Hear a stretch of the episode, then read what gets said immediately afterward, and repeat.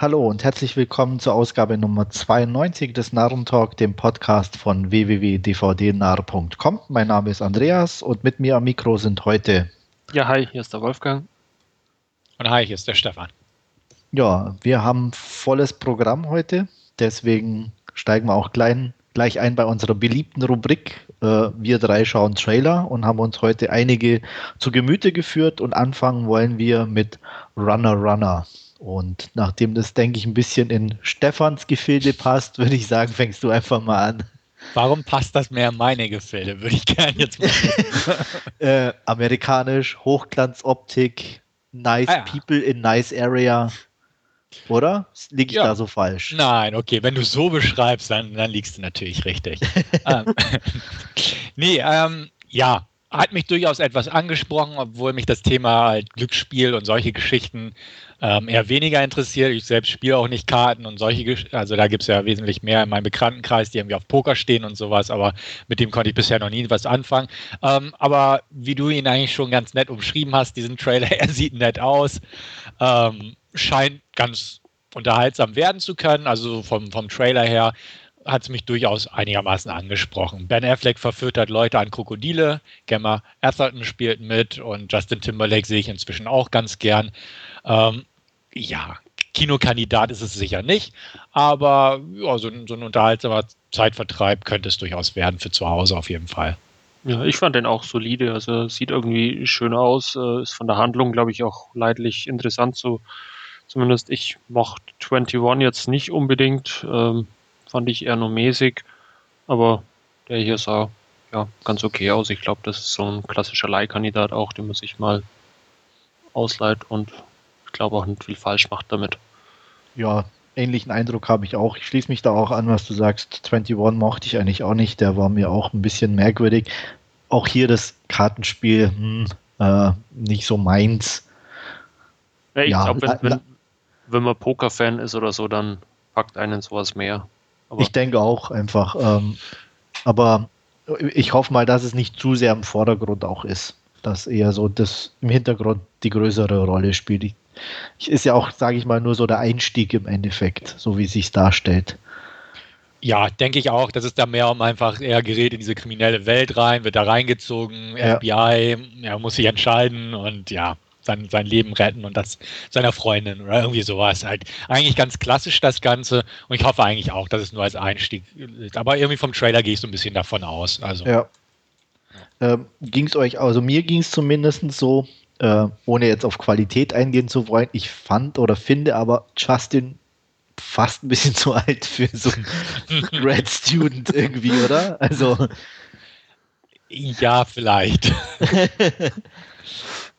Ah, es, es geht aber noch, finde ich. Ja, aber es ist schon, also ich, ich dachte mir schon, naja, okay, also äh, mein, er ist ja jetzt auch schon, glaube ich, 30 oder so, ne?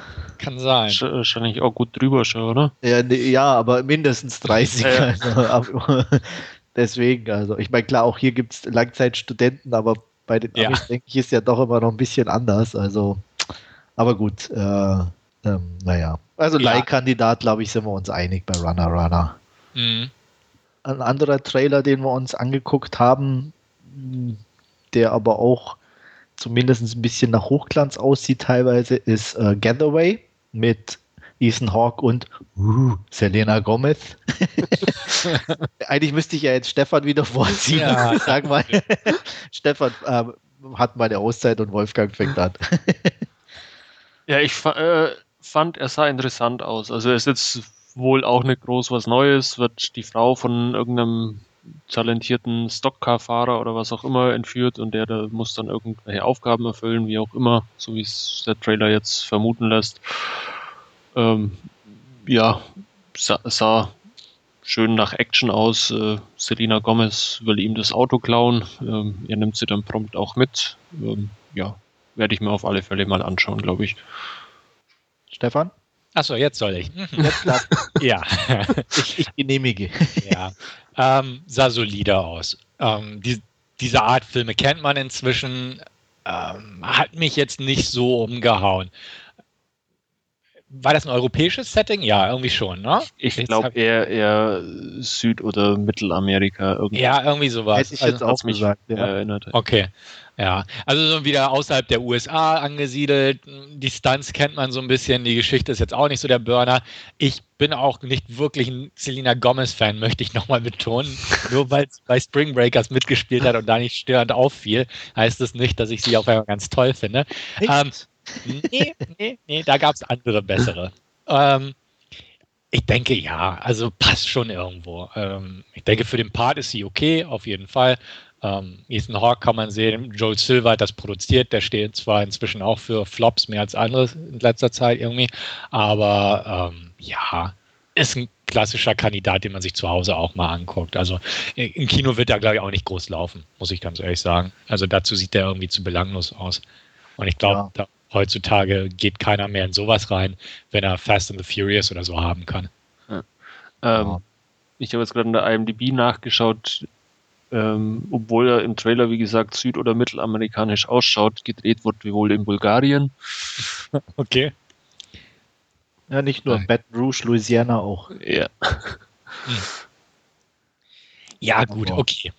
Also, ja. Also, ich sag mal, die so die, die, die, die Rennszenen an sich sehen ganz gut aus, eigentlich. Also, auch die, die Unfälle und so. Da ja. habe ich auch schon Schlechteres gesehen. Allerdings, ja.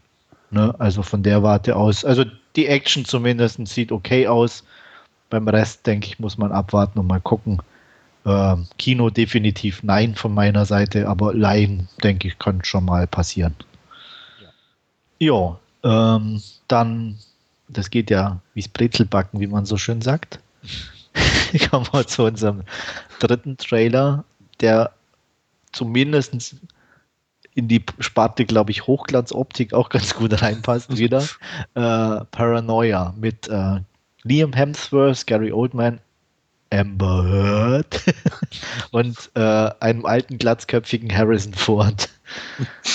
äh, Fange ich einfach mal an. Ja. Ähm, ja, sehr zwiegespalten irgendwie. Also ich mag Gary Oldman einfach. Ähm, der hat bei mir immer irgendwie so einen kleinen Bonus, äh, verdient oder unverdient. Das ist ähm, meistens mir eigentlich egal, aber ähm, der Rest, ich weiß nicht. Also hat mich jetzt nicht so überzeugt. Ähm, ich finde Harrison Ford im Alter zunehmend schlechter, auch als Darsteller. Äh, er war in jungen Jahren eigentlich so weit okay, weil er ja immer mehr oder weniger sich selber gespielt hat, aber als Haupt- oder als Darsteller oder Schauspieler habe ich den nie so richtig empfunden. Ähm, und mit Alter oder im Alter wird es eher schlechter denn besser, habe ich das Gefühl. Hm. Der Rest, ja, fand ich irgendwie belanglos. Also ich kann da gar nicht mal mehr sagen. Weiß nicht, wie es euch da ging. Ja, es ist jetzt auch von der Handlung ja nicht wirklich äh, neu hier irgendwie dieser äh, Typ aus, aus Brooklyn, der da irgendwie gepimpt wird, um dann in, in der Firma zu spionieren und ja. Ja, das ist alles so aus, dieses Hightech-Ding so, und ähm, so, so, irgendwie erinnert schon fast ein bisschen an Wall Street 2, ist mir jetzt dann Kopf gegangen oder keine Ahnung. Also ich glaube, da gibt es ja so Filme, die, also ich, ich habe auch irgendwie so ein bisschen ähnlich sind. Ich glaube auch mit mit ähm, oh, Limitless ist auch ein bisschen so also ich habe eigentlich auch äh, viele so Filme, die ja. so, wo so ein Newcomer einfach so, so auch ähm, mit dem, äh, wie hieß der mit Tom Cruise, wo der ein Anwalt war, die Firma, oder? Nee. Ja. Ja, Doch. also alles, was so, ne, wo, wo so ein, so, ein, so ein junger Aufstrebender in so eine Firma kommt ja. und da, oh, du bist der Beste, dich brauchen wir, bla bla, und dann halt auch, dass sich irgendwie umkehrt, äh, kennt man eigentlich. Und deswegen sage ich belanglos, da war jetzt nichts Besonderes dabei. Sehe ich auch so. Ähm, hat mich auch irgendwie nicht wirklich umgehauen. Klar werde ich mir angucken wegen Amber. Die ist so mein Bonus des Films, was bei dir Gary ist. ähm, das aber sonst, man jetzt aber besser verstehen. ja, äh, aber sonst hat es mich auch nicht wirklich vom Acker. Ich, ich fand auch Harrison Ford irgendwie so ein bisschen komisch im ja. Trailer. Also ja. weiß hat ich jemand, auch nicht. Hat jemand von euch Firewall gesehen mit Harrison Ford? Da war er auch ja. irgendwie so komisch. Ja. ja, also ich sage, also das ist. Ich, es gibt auch, ich weiß nicht, wo er da war, bei welchem ähm, äh, Showmaster, diesen Ausschnitt, wo er, äh, ich glaube, Stefan, hast nicht du sogar den gepostet, wo er mit äh, keine Fragen zu Star Wars Nee, das war ich nicht, aber ich habe es auch gesehen. Ich weiß gar nicht mehr, wer das da in den Thread gibt. Aber auch selbst da in so einem so einer belanglosen Talkshow, wo, äh, wo es um so einen Gag ging, fand ich den ganz grausam schlecht, wie er da da saß und das irgendwie äh, gemacht hat. Also unendlich. Ja. Also deswegen, nee, ja. soll, soll auch in Rente gehen. Ja. Und mit Glatze sieht er auch nicht wirklich irgendwie cool aus. Oder? Nee, passt auch nicht. Also gar nicht. Aber naja. Ja. Ja. Nee, also sehe jeder so gut aussehen damit wie wir zwei, ne? Ja, ja. Nee, es ist, ist ein klassischer Mainstream-Hochglanzfilm, sehe ich auch so. Es ist aber wirkt wirklich belanglos. Die Besetzung ist okay auf dem Papier und ich denke auch im Film ganz okay. Aber ach, auch wieder die Materie, wie du selbst sagst, kennt man irgendwo zwei Firmen versuchen sich gegeneinander auszuspielen. Jeder hat da einen einflussreichen, fiesen Chef und ja, der Newcomer kommt ins Spiel und ach, da gibt es so viele von. Ja. Äh, ja ich meine, selbst hier, wie hieß er, Number, Lucky Number 11 und so, war ja auch irgendwie zwei Gangsterbosse, ein ja. Newcomer spielt gegeneinander aus. Also Stimmt, so die, ja. dieses Handlungskonstrukt ist altbekannt und ob das nun hier jetzt im, was war das, Finanzmilieu oder so, oder Hightech-Computer, äh, irgendwas war das, ich weiß es gar nicht mehr so genau. Ähm, ich habe das habe ich auch irgendwie gleich wieder also verdrängt. Ich glaube, glaub, es war irgendwie Hightech, weil der eine ja irgendwie mit seinen Handys da und seiner genau. kleinen technischen Kakerlaken. Also irgendeine Hightech-Firma. Ja. ja. Also deswegen, das ist, ja, sehe ich ganz genau. Das ist recht belanglos, wird von mir trotzdem irgendwann mal geguckt, aber um Gottes Willen nicht im Kino. Gut. Wirklich weit weg von Hochglanz ist, glaube ich, unser nächster Film. äh, den wir vorstellen möchten, oder zumindest den Trailer davon, und zwar The To-Do-List mit Aubrey Plaza. Äh, wo ich ganz ehrlich bin, ich kenne die vom Sehen her, aber ich wüsste jetzt nicht mehr woher. Scott äh, Pilgrim. Bitte? Scott Pilgrim. Ja. Hat sie mitgespielt, das sehe ich jetzt gerade, aber ich, mir wird sie da jetzt, also mir äh, kam das Gesicht auch irgendwie bekannt vor, aber. Ah, ja, stimmt, genau. Ich würde sie, ich kann sie da jetzt auch nicht einordnen, muss ich ganz ehrlich sagen. War das, ähm, äh, Nee, nicht eine von den Gegnerinnen? Nee, die, ah, ich, ich, ich Also seine Freundin war es nicht. Julie nee. Powers war der Rollenname, sagt mir jetzt aber nichts. Ich hab's so irgendwie vor Augen in Scott Pilgrim. Ja, ich auch, aber ich. Das direkt einordnen. Aha. Ja. Aber gut, wir kennen sie auf jeden Fall. Ähm, auch mit dabei, den man ein bisschen eher kennt, ist Bill Hader, äh, Rachel Bilson, die eigentlich auch nicht so oft in letzter Zeit in Filmen auftaucht. Und in einer Fernsehserie gerade, oder irgendwie? Kann sein. Und Christopher Mintz-Plasse kennt man zumindest von Kick-Ass 1. Ja. Ähm, ja. Wolfgang. ich fand den witzig. Ich, ich schaue den auf alle Fälle an. Er ist angesiedelt irgendwie in den 80ern oder was. Und die 90er, 1993 1993 eingeblendet, oder? Ja, irgend sowas war es. Auf alle Fälle schon, ja genau, 90er war es. Auf alle Fälle alles schon ein bisschen her. Und ja, die gute Aubrey Plaza ist in ihrem letzten Highschool-Jahr und ihre ältere Schwester Rachel Bilson ja, bringt sie irgendwie auf den Trichter, dass es an, am College wohl nur um Sex geht und dass sie doch da jetzt ihre Hausaufgaben machen muss. ja, irgendwie alles. War auf jeden Fall nett, ja. muss ich auch sagen. Also das ist so ein bisschen, ja, so eine Indie-Komödie in der Richtung und äh, auch nicht ganz ähm, political correct, wie es so schön heißt. Deswegen, ich fand jetzt nicht übermäßig lustig, aber irgendwie sympathisch und unterhaltsam. Sehe ich auch so. Geht so ein bisschen in die Easy A-Richtung, glaube ich. Also mm, so auch. Genau. Ist ja auch irgendwie von der Regisseurin, oder? Echt? Okay. Oder? Ich, also ich meinte, ich hätte irgendwas mit Easy A noch irgendwo gelesen. Ich glaube, im Text, da wo der Trailer gepostet wurde, hatten sie das auch irgendwie gesagt. Dass, äh, ich weiß jetzt nicht, ob es die Regisseurin war oder, oder die Produzenten okay. oder irgend, aber ich meine, ich hätte irgendwas gesehen ja. Von, von Easy A. Okay, das wird ja passen. Und ähm, ich habe mal geguckt, Rachel Bilson, klar kennt man aus OC California und die hat im Moment Heart of Dixie als Fernsehserie am Laufen. Ah, das ist dieses äh, Bibel ja, irgendwie oder irgendwo. Hab's nie geguckt, keine Ahnung. Ähm, aber zu dem Trailer, also ich sehe es auch so. Also ich mochte auch Easy A und daran musste ich auch denken, auch unabhängig dessen, dass ich das irgendwie gelesen habe, dass jemand anders auf den Trichter gekommen ist oder das von dem Produzenten oder der Regisseurin oder wie auch immer stammt. Also die Regisseurin scheint es nicht zu sein. Das habe ich gerade okay. gecheckt in der IMDb. Ja. Ähm, aber, wie ihr sagt, sieht sympathisch aus, ein paar nette Gags dabei, zwar keine großen Brüller, aber durchaus zum Schmunzeln da und einfach der Sympathiefaktor. Ich glaube, Aubrey Plaza ist ganz, ganz nett anzusehen und, und könnte die Rolle auch gut spielen. Ja. Und ja, also werde ich mir auf jeden Fall mal angucken. Klar. Agent Coulson spielt als Papa mit. Genau, und Brittany Murphy, seine Frau, die wir ja, oder Andreas und ich zumindest gerade erst in American Horror Story gesehen haben. Genau. Das sagt mir der Name aber auch irgendwas. Die hat auch irgendwie eine andere Serie früher mal gespielt. Ich weiß nicht, welche. Ich ähm, ja. Ich, also sie hat auf jeden Fall bei Friday Night Lights in der Fernsehserie mitgespielt, aber ich glaube, die ist in Deutschland nie wirklich gelaufen. Also das war es aber nicht. Davor hat sie schon mal irgendwas gemacht. Äh, Connie Britton, die war, wo waren die dabei, was man kennt? Ähm, eigentlich nie so viel. ah, doch, 24 äh, kennst du vielleicht, äh, Wolfgang. Wen hat denn da das gespielt?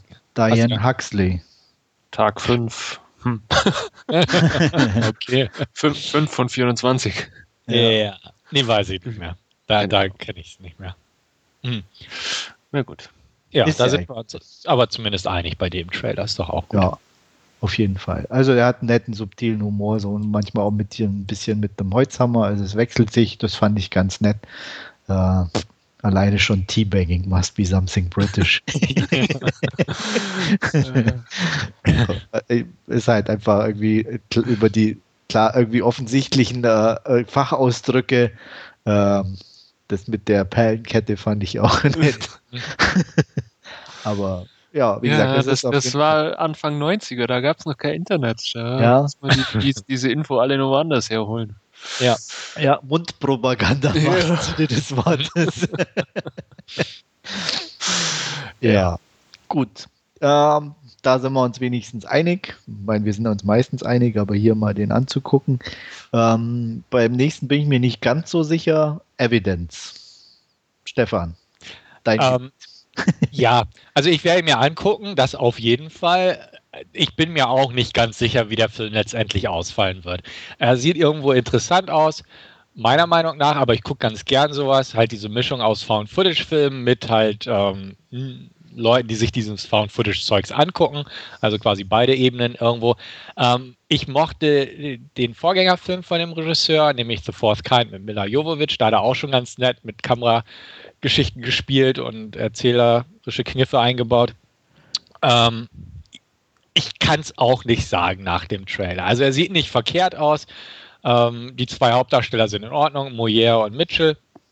Trailer sieht irgendwo okay aus, ähm, aber da ich sowas gern gucke, werde ich mir den auf jeden Fall angucken. Und dann werde ich mal berichten. Aber pff, kann so oder so ausgehen. Also ich fand ja. den Trailer eigentlich Mach ganz cool ja. in, in, der ersten Hälfte mit äh, diesem Thriller-Part. Ähm, dann war aber eben der zweite Teil des Trailers irgendwie dieses Found-Footage-Horror-Teil mit diesen, ja, was auch immer da aus dem dunklen Schrank oder so rauskam. Dann war es für mich irgendwie vorbei, muss ich ganz ehrlich sagen. ähm, also der, der erste Teil, wie gesagt, fand, fand ich sehr interessant, da dieses äh, ja, Schlachtfeld mehr oder weniger mit diesen etlichen Leichen und abgetrennten Körperteilen, wo dann die Polizisten sich dran machen, eben ja die Tat aufzuklären, aber dann, wie sie die Kameras finden und diese ganzen Found-Footage-Sequenzen eben anschauen, ja, nicht so mein Fall dann. Ja, also mir hat er überhaupt nicht gefallen, muss ich ganz ehrlich sagen. Ich mochte The Force Kind schon nicht so.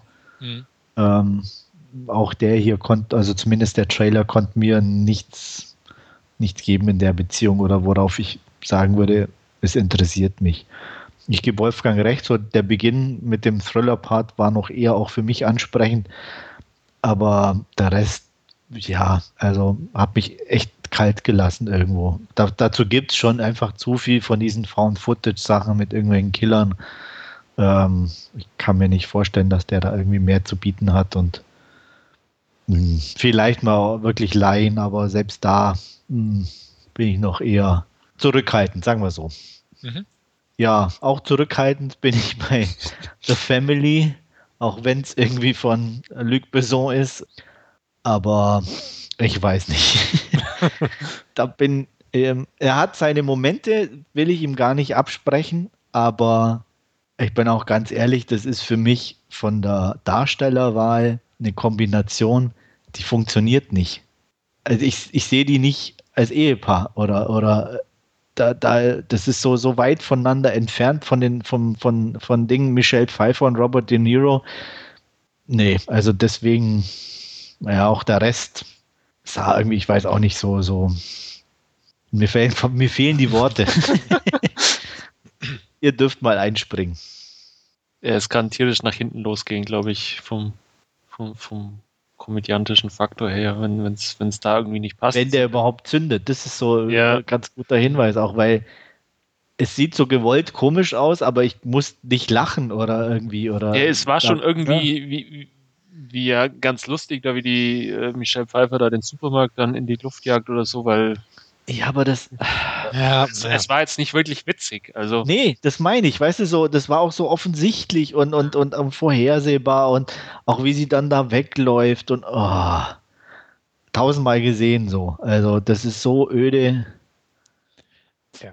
Also, ich fand ihn auch öde. Ähm, hat mich auch irgendwie null angesprochen. Ja, werde ich mir nicht angucken. Also vielleicht auch wirklich als, vielleicht schon. Ja, aber, ja aber, als aber meine, Erwartungshaltung ist so extrem niedrig irgendwie. Ähm, aber ich habe halt trotzdem Angst, dass die noch unterboten wird, so ungefähr.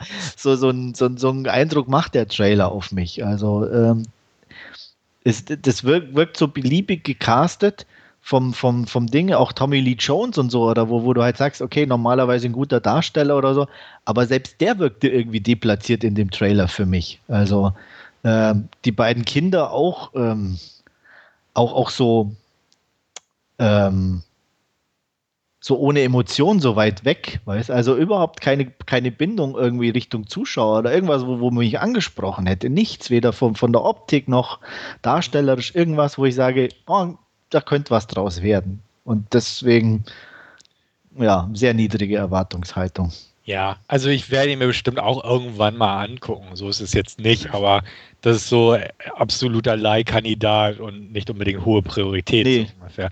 Also, genau. weil wie du selbst sagst, so ein völlig belangloser Trailer irgendwie, äh, kennt man auch schon alles irgendwoher, so diese klassischen Geschichten, sei es nun ne, irgendwie Zeugenschutzprogramm oder sonst was und da muss eine Familie hin und wird verfolgt oder baut ja. Mist und ach, das ist alles einfach irgendwo zusammengeklaut und auch da die Darsteller.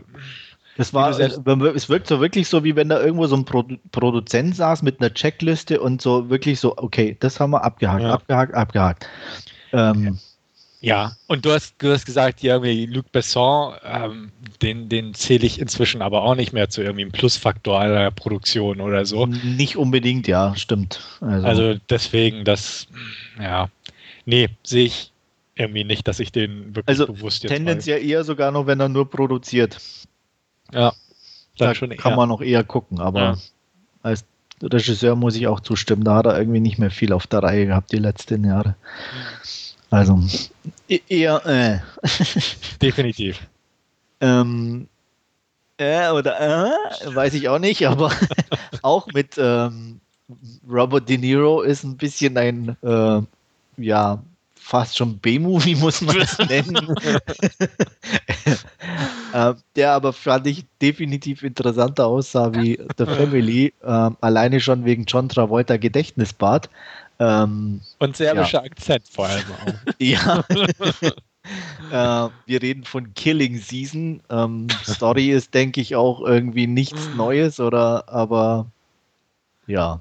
ja. Ich weiß man, nicht. Man hätte, Der, man hätte ja? nach, nach dem Millennium-Films Logo eigentlich schon ausmachen sollen. Und dann fiel, fiel, noch irgendwie der, der serbische wie auch Soldat. immer, Soldat ja. und dann, dann war es eigentlich schon vorbei. Uh, ja, ja, ist vom Regisseur von Ghost Rider, also was soll man sagen? Ne? Also kann ja nur Kracher werden. Ja. Uh, nee, ähm, ich werde ihn mir definitiv angucken. Das ja, der hat so was Trashiges, wo mich auch, wo ich, wo ich dann dachte, okay, ja, irgendwie ja. muss man sich's fast angucken. Ja. Ne? Das ist so. Das ist so ein Autounfallfilm. Genau, genau das lag mir auch gerade auf der Zunge. Man, man muss hingucken. ja, na, Travolta und Robert De Niro zum ersten Mal vereint vor der Kamera. ja, noch erwähnt im Trailer. Genau. Film geht sofort Direct-to-Video in den USA. Das ist schon mal ein gutes Zeichen. Trailer sieht total beliebig aus mit irgendwie mal wieder zwei Leute, die sich im Wald bekriegen. ähm, Travolta mit, seinem, mit seiner Glatze plus Bart plus Akzent. Oh Gott. Ja. Ähm, also er kann richtig Grütze werden, aber könnte dabei auch durch noch Spaß machen. Ja. Oder er wird einfach so belanglos, dass er nicht mal Spaß macht. Und da, da ist die große Frage meiner Meinung nach. Das also, ist ein sehr schmaler Grad, auf dem er wandert. genau. Äh, dass er gut wird, bezweifle ich ernsthaft irgendwie. Also ja, aber wie gesagt, das ist dann, wenn dann eher so Bad That It's Good Richtung, ne? Definitiv, ja. Ähm, weil, ja, nee. Also es ist ja schon erstaunlich, dass der jetzt irgendwie auftaucht und dann, glaube ich, über nächsten Monat schon Direct-to-Video rausgeballert wird. Ähm, nee. ich verspreche mir da einfach nichts. Ich, ich muss ja gestehen, ich mag von Mark Steven Johnson den Director's Cut von Daredevil. Den fand ich. Der ist tatsächlich gut. nicht schlecht, da gebe ich dir recht. Ähm, ja, aber wie gesagt, der hier sieht irgendwie ja. nicht so gut aus. Nee. Nee, nicht wirklich, aber ja, es ist. Ja, ne, ist das Übliche. Der eine hat einen Pfeil und Bogen, der andere. Oh. Ja, ah. so nie. Oder wie war das? ja, also, ja, warten wir es mal ab. Also, wie gesagt, ich will mir das angucken. Also, das, das muss ich einfach sehen. ja, Autounfall, ne? Ja. Ja, der nächste ist ein bisschen anders, muss man so sagen. Ähm, vom Regisseur von Running Scared, äh, Kramer seines Namens, Wayne Kramer, soweit ich mich erinnere. Ähm, der Film nennt sich Pawn Shop Chronicles und ja, sieht irgendwie ziemlich abgedreht aus, kann man glaube ich sagen. Ja, kann man, glaube ich, ganz gut so sagen. Ähm, ist auch so ein Fall. Klappt es oder klappt es nicht, dass der Film funktioniert? Ist halt so ein Redneck-Ding. Äh, Crime, Humor, abgedrehte, kaputte Typen und ähnliches. Ähm, ja, kann funktionieren, kann auch nicht funktionieren. Kramer mag ich oder Kramer mag ich eigentlich ganz gern, wenn man zumindest Running Scared und The Cooler so ein bisschen im Hinterkopf hat. Äh, die fand ich beide eigentlich recht gut. Könnte funktionieren. Die Besetzung ist in Ordnung. Ähm, Trailer sieht okay aus ich habe so ein bisschen im Hinterkopf, dass mir eigentlich auch der Trailer zu Baytown Out Outlaws gefiel und irgendwie ja. Du hattest den geguckt und mochtest den nicht. Nein. Habe ich da auch ein bisschen Abstand genommen. Deswegen und bin ich da auch sehr, sehr zurückhaltend, was Pornshop Chronicles betrifft, weil der so im Ansatz hatte ich das Gefühl auch in diese Richtung von Bayton Outlaws geht. Bayton Outlaws hat auch seine Momente und sieht teilweise ganz gut aus, aber er ist halt so komplett unlustig irgendwie und, und auch so, so, so, also hat mich null angesprochen in, in, teilweise, dass ich da echt extrem enttäuscht war. Und irgendwie habe ich auch vom Trailer diesen gleichen Vibe. Mhm. Ja, hatte ich auch, deswegen habe ich es auch erwähnt. Also, obwohl ich, wie gesagt, Baton, Baton Outlaws noch nicht gesehen habe, aber ich hatte da so ein paar Sachen drüber gehört, auch von dir, und da bin ich ein bisschen vorsichtig und auch bei dem hier. Also bin ich per se ein bisschen vorsichtig, einfach weil diese Redneck-Dinger, sie können funktionieren und ganz lustig sein, ähm, müssen es aber nicht zwangsweise. Ja. Und ja, da, da würde ich auch mal abwarten. Ist halt auch so ein Ding, der kommt auch irgendwo aus dem Nichts. Den habe ich heute zum ersten Mal gehört, den Titel. Ähm, geht auch irgendwie nächste, nächsten Monat oder so in den USA gleich am Video on Demand und, oder ähnliches. Also auch mehr Richtung Aber in Theaters glaube ich auch, ne? Ja, aber so, also okay. steht zumindest auf dem Poster. Als, als Video on Demand auch. Das Ach so, war das. auch okay. aufgefallen. Also es ist so, so ein Doppel-Release. Ah, okay. Gut. Ähm, ja, also mal, mal abwarten. Wie gesagt, abwarten. Besetzung ist ja ganz ordentlich, eigentlich, muss man sagen. Also, ja, ja. Ja, das auf jeden Fall. Also da sind ein paar interessante Leute dabei. Ashley Simpson. Ja. nee, aber so absolut. Also an denen soll es, denke ich, nicht liegen. Ähm, wobei jetzt natürlich, ich sag mal, es aber an, wie soll ich sagen, es sind Leute, die zwar nicht uninteressant sind, die aber auch alle ganz schön scheiße sein können. Oder? Ja. Muss man doch so, so sagen. Ja. Also, wenn ich angucke, Vincent D'Onofrio, der hat gute Rollen, aber der kann auch richtig scheiße sein. Äh, Elijah Wood genauso. Oder? Ja, ja, gebe ich dir vollkommen recht. Aber DJ Qualls nicht. Ja, DJ Qualls. Der, der ist über jeden Zweifler haben. ja. Na Brandon gut. Fraser, ey, wer liebt Brandon Fraser nicht? Äh, er geht, glaube ich, auch, auch nur in der Mumie. Ansonsten ist er, glaube ich, auch ja. ziemlich unerträglich. Oder in dem einen, na, wie hieß er? Der Oscar. Oh, George, George of the Jungle war Crash, nee. LA Crash war auch noch ganz okay. Ja, ja stimmt, da hat er auch mitgespielt. Ja. Hm. ja. Der ja. wird auch irgendwie so ein, wie so ein, so ein Riesenteddy einfach, der irgendwo durch den Film läuft. Ja. Ja. ja. Matt äh, ein Riesenteddy durch. Irgendwie. Bitte? Matt Dillon war in Wild irgendwie recht cool, fand ich. ja, aus den 90ern Film genannt, schön. Ähm, ja. Ein, einer, ja. Ja, aber sonst in letzter Zeit, wo hat Matt Dillon noch so mitgespielt? Takers habe ich ihn so grob in Erinnerung. Ja, ähm, diesen, ähm, fuck, ähm, vom Regisseur von Control mit dem Trans Geldtransporter. Ach, Ahmad oder so? Ahmad, genau, da war er auch Ach, dabei. Ist das der mit, mit äh, äh Fishburne spielt Jean, Jean Reno? Ja, genau, der. Ja. Okay. Der war auch höchst durchschnittlich. Ja. Aber da war er okay. Ja, ja, ja, hat nicht gestört. Aber so, so irgendwie große Rollen von Matt Dillon habe ich jetzt auch nicht mehr. Wie du sehr, Wild Things kam mir auch spontan in den Sinn. Ja. Da ist mir eingefallen, wie lange das schon her ist. Ja, ich habe es auch gerade gesehen, 1998. Das ist schon verdammt lang. Ach was. Ja. War gestern. Ja. Nee, aber wie gesagt, wir sind zwiegespalten. Sagen wir es so. Mhm. Ähm, aber von einem großen Teddy, der durch einen Film läuft, haben wir noch einen Film hier am Start, einen Trailer. Und zwar Machete Kills. ja. ja, ich fand den ersten, muss ich ganz ehrlich sagen, schon nicht so prickelnd im Gegensatz zu vielen anderen. Ähm, der hat mich sehr ernüchternd zurückgelassen. Und ich erwarte mir eigentlich auch von dem zweiten nichts, muss ich ganz ehrlich sagen. Sehe ich glaube, Stefan, dir ging es auch so, ne? Ja, also ich fand den auch erstmal auch mäßig und ehrlich gesagt, dieser erste Trailer hier hat mich jetzt auch nicht umgehauen. War ja im Prinzip nur Name-Dropping mal wieder, aber ähm, so das Gesehene war jetzt nicht irgendwie, wo man sagt, oh cool oder so. Äh, Im Gegenteil, mir ging die letzte Szene mit der Vegara oder wie sie heißt, die, die Ja, die war so schlecht.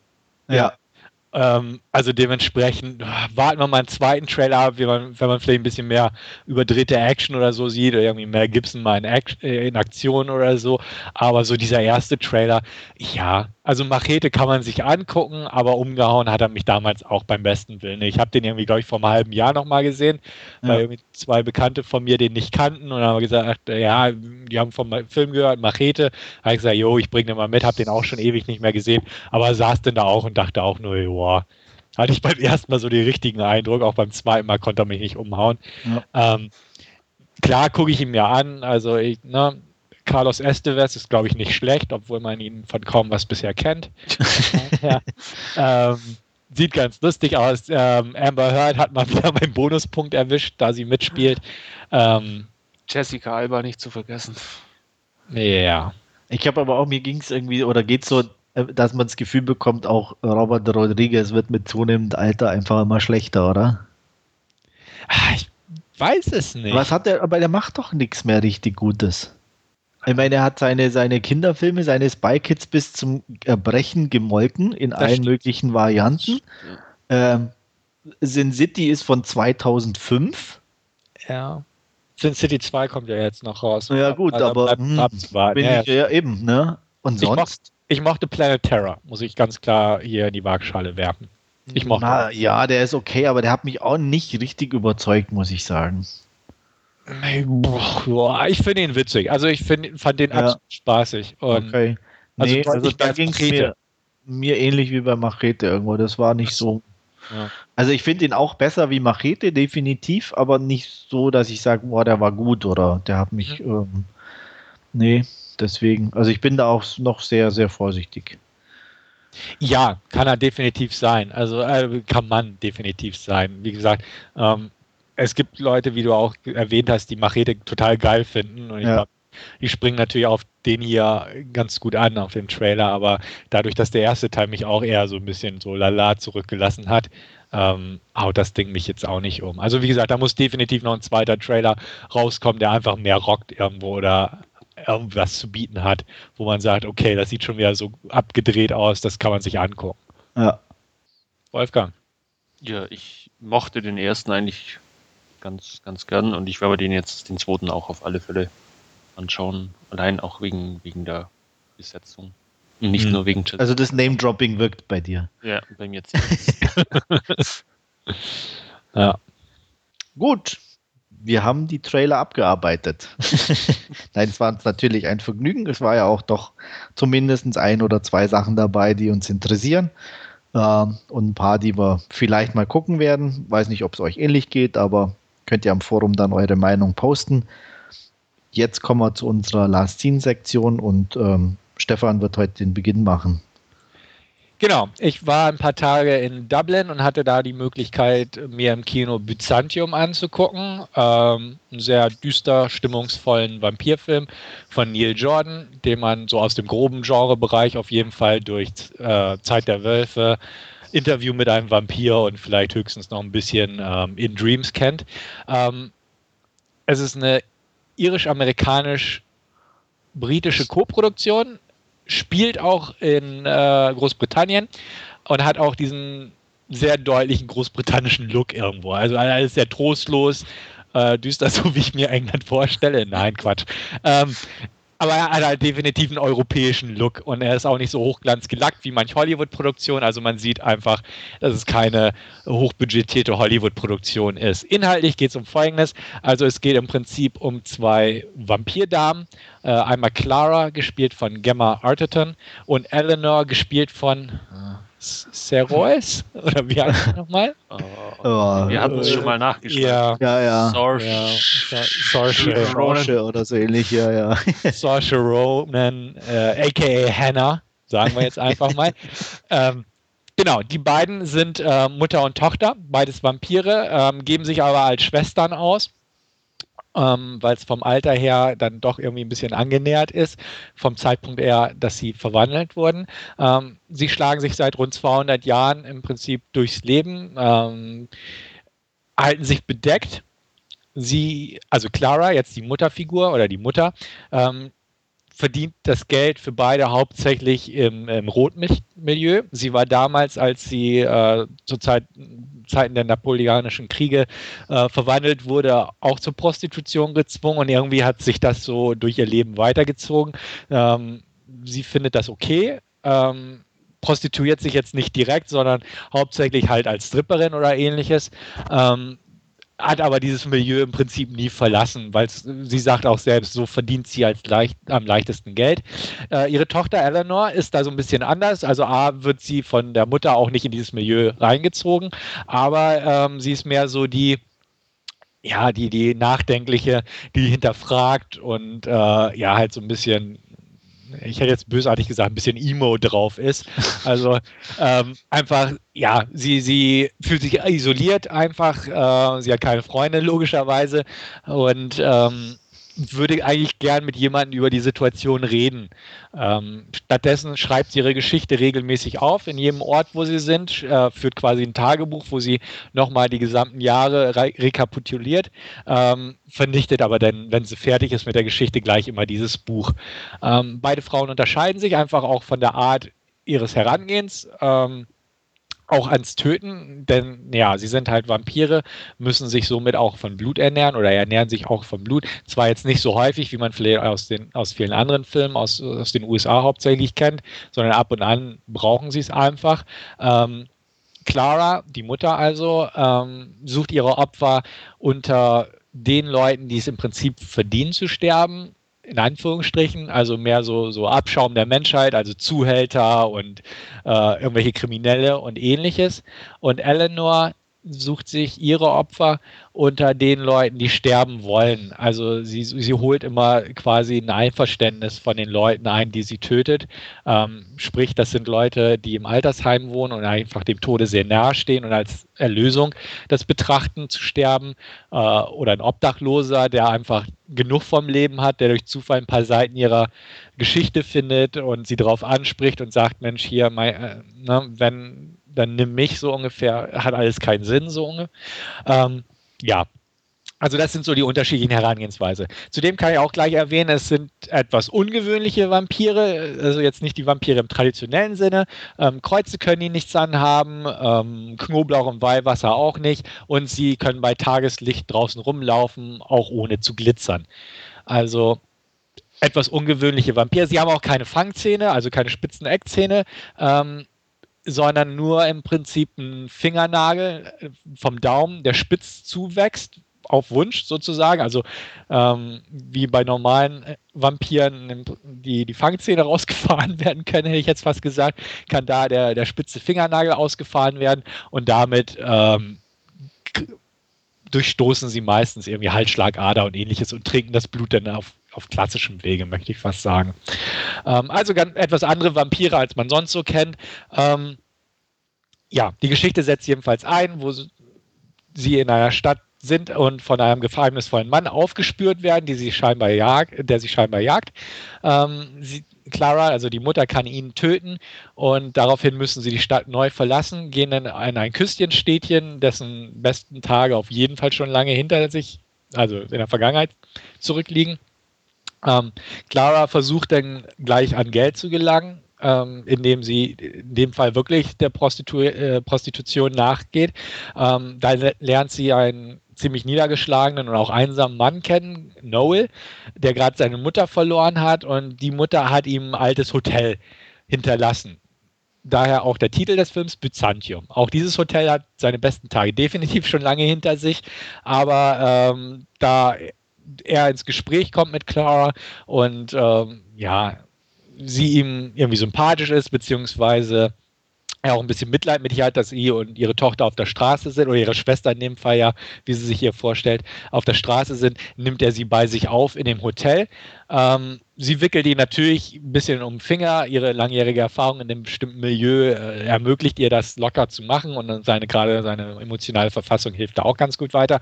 Und sie, also Clara, verwandelt das Hotel in ein Bordell kurzerhand, indem sie auch ähm, ja, die Straßendamen, die ganz unten in der ja, sozialen Schicht sind, äh, abwirbt. Sie bringt den Zuhälter auch um und nimmt die Damen halt bei sich auf, um dann halt im Modell zu arbeiten und so Geld zu verdienen. Clara, äh Quatsch, Eleanor unterdessen geht wieder zur Schule, also kann dort auch zur Schule gehen. Ist es irgendwie äh, eine Weiterbildungseinrichtung oder ähnliches, wo sie an einem Kurs teilnimmt. Dort lernt sie einen jungen Mann kennen, ähm, gespielt von Caleb Landry Jones. Er ist sehr stark an Leukämie erkrankt, also dem Tode re ebenfalls recht nahe, was sie natürlich auch so interessiert, weil das ja quasi ihr Beuteschema ist. Ähm, er ist im Gegensatz dazu von ihr fasziniert, einfach von ihrer Art her, ähm, sucht ihre Nähe und sie offenbart sich ihm irgendwann, was er nicht so ganz glauben mag. Aber ähm, ja, sie finden halt zueinander, aber ja, seine Krankheit steht ihnen so ein bisschen im Wege. Ähm, wie es denn eigentlich klassisch ist, wird sie dann noch oder werden beide auch in diesem Küstenstädtchen von ihren Verfolgern aufgespürt, unter anderem von Sam, Riley, Sam Riley gespielt. Ähm, es geht um eine Bruderschaft, die ihr aus bestimmten Gründen oder den Mädels aus bestimmten Gründen hinterherjagen und sie umbringen möchten. Ähm, das, das spoilern möchte ich nicht, weil es eigentlich einen sehr interessanten Ansatz der Geschichte darstellt. Der wird in Form von Rückblenden in die Zeit, wo beide verwandelt wurden, nach und nach offenbart. Ähm, in diesen Rückblenden tritt auch ein, ähm, ja, ein ziemlich ja, ziemlich abgedrehter und auch an Syphilis, glaube ich, leidender Soldat in Erscheinung, äh, gespielt von Johnny Lee Miller, der auch mit dazu beiträgt, dass äh, Clara überhaupt in die Prostitution verkauft wird und ähm, ja, also und auch, wie gesagt, in Sachen ähm, Offenbarung, was es mit dieser Bruderschaft und so auf sich hat, da auch eine entscheidende Rolle spielt. Will ich aber auf keinen Fall ins Detail gehen. Ähm, mir gefiel der Film. Er hat mich nicht umgehauen, auf keinen Fall dazu ist er so ein bisschen holprig, einfach auch durch diese vielen Rückblenden und ähnliches. Ich fand das teilweise reißen die Rückblenden einen immer wieder raus, zumal sie jetzt nicht allzu aufregend sind.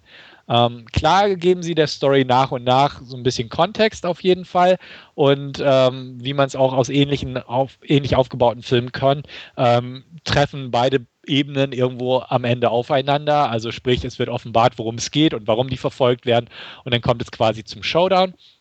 Ähm, das fand ich immer ein bisschen holprig gelöst, aber jetzt nicht unbedingt störend. Das auf keinen Fall. Ähm, ich fand die neue Herangehensweise oder neue in Anführungsstriche Herangehensweise an den Vampir-Mythos absolut okay. Äh, ist nicht immer dasselbe. Es ist ganz nett gelöst. Es ist auch so, dass ähm, sie nicht verwandelt werden, indem sie an den Hals gebissen werden, weil, wie ich schon erwähnt habe, sowas passiert ja gar nicht, sondern sie fahren zum Beispiel ähm, wer verwandelt werden möchte oder ähnliches, äh, muss auf eine einsame irische Insel rausgefahren werden, wo sie in so eine Steinhütte geführt werden, die Personen, wo tausende Vögel hausen und ähm, dort findet ein Verwandlungsprozess statt, den ich auch nicht weiter beschreiben möchte, weil er auch ganz interessant ist.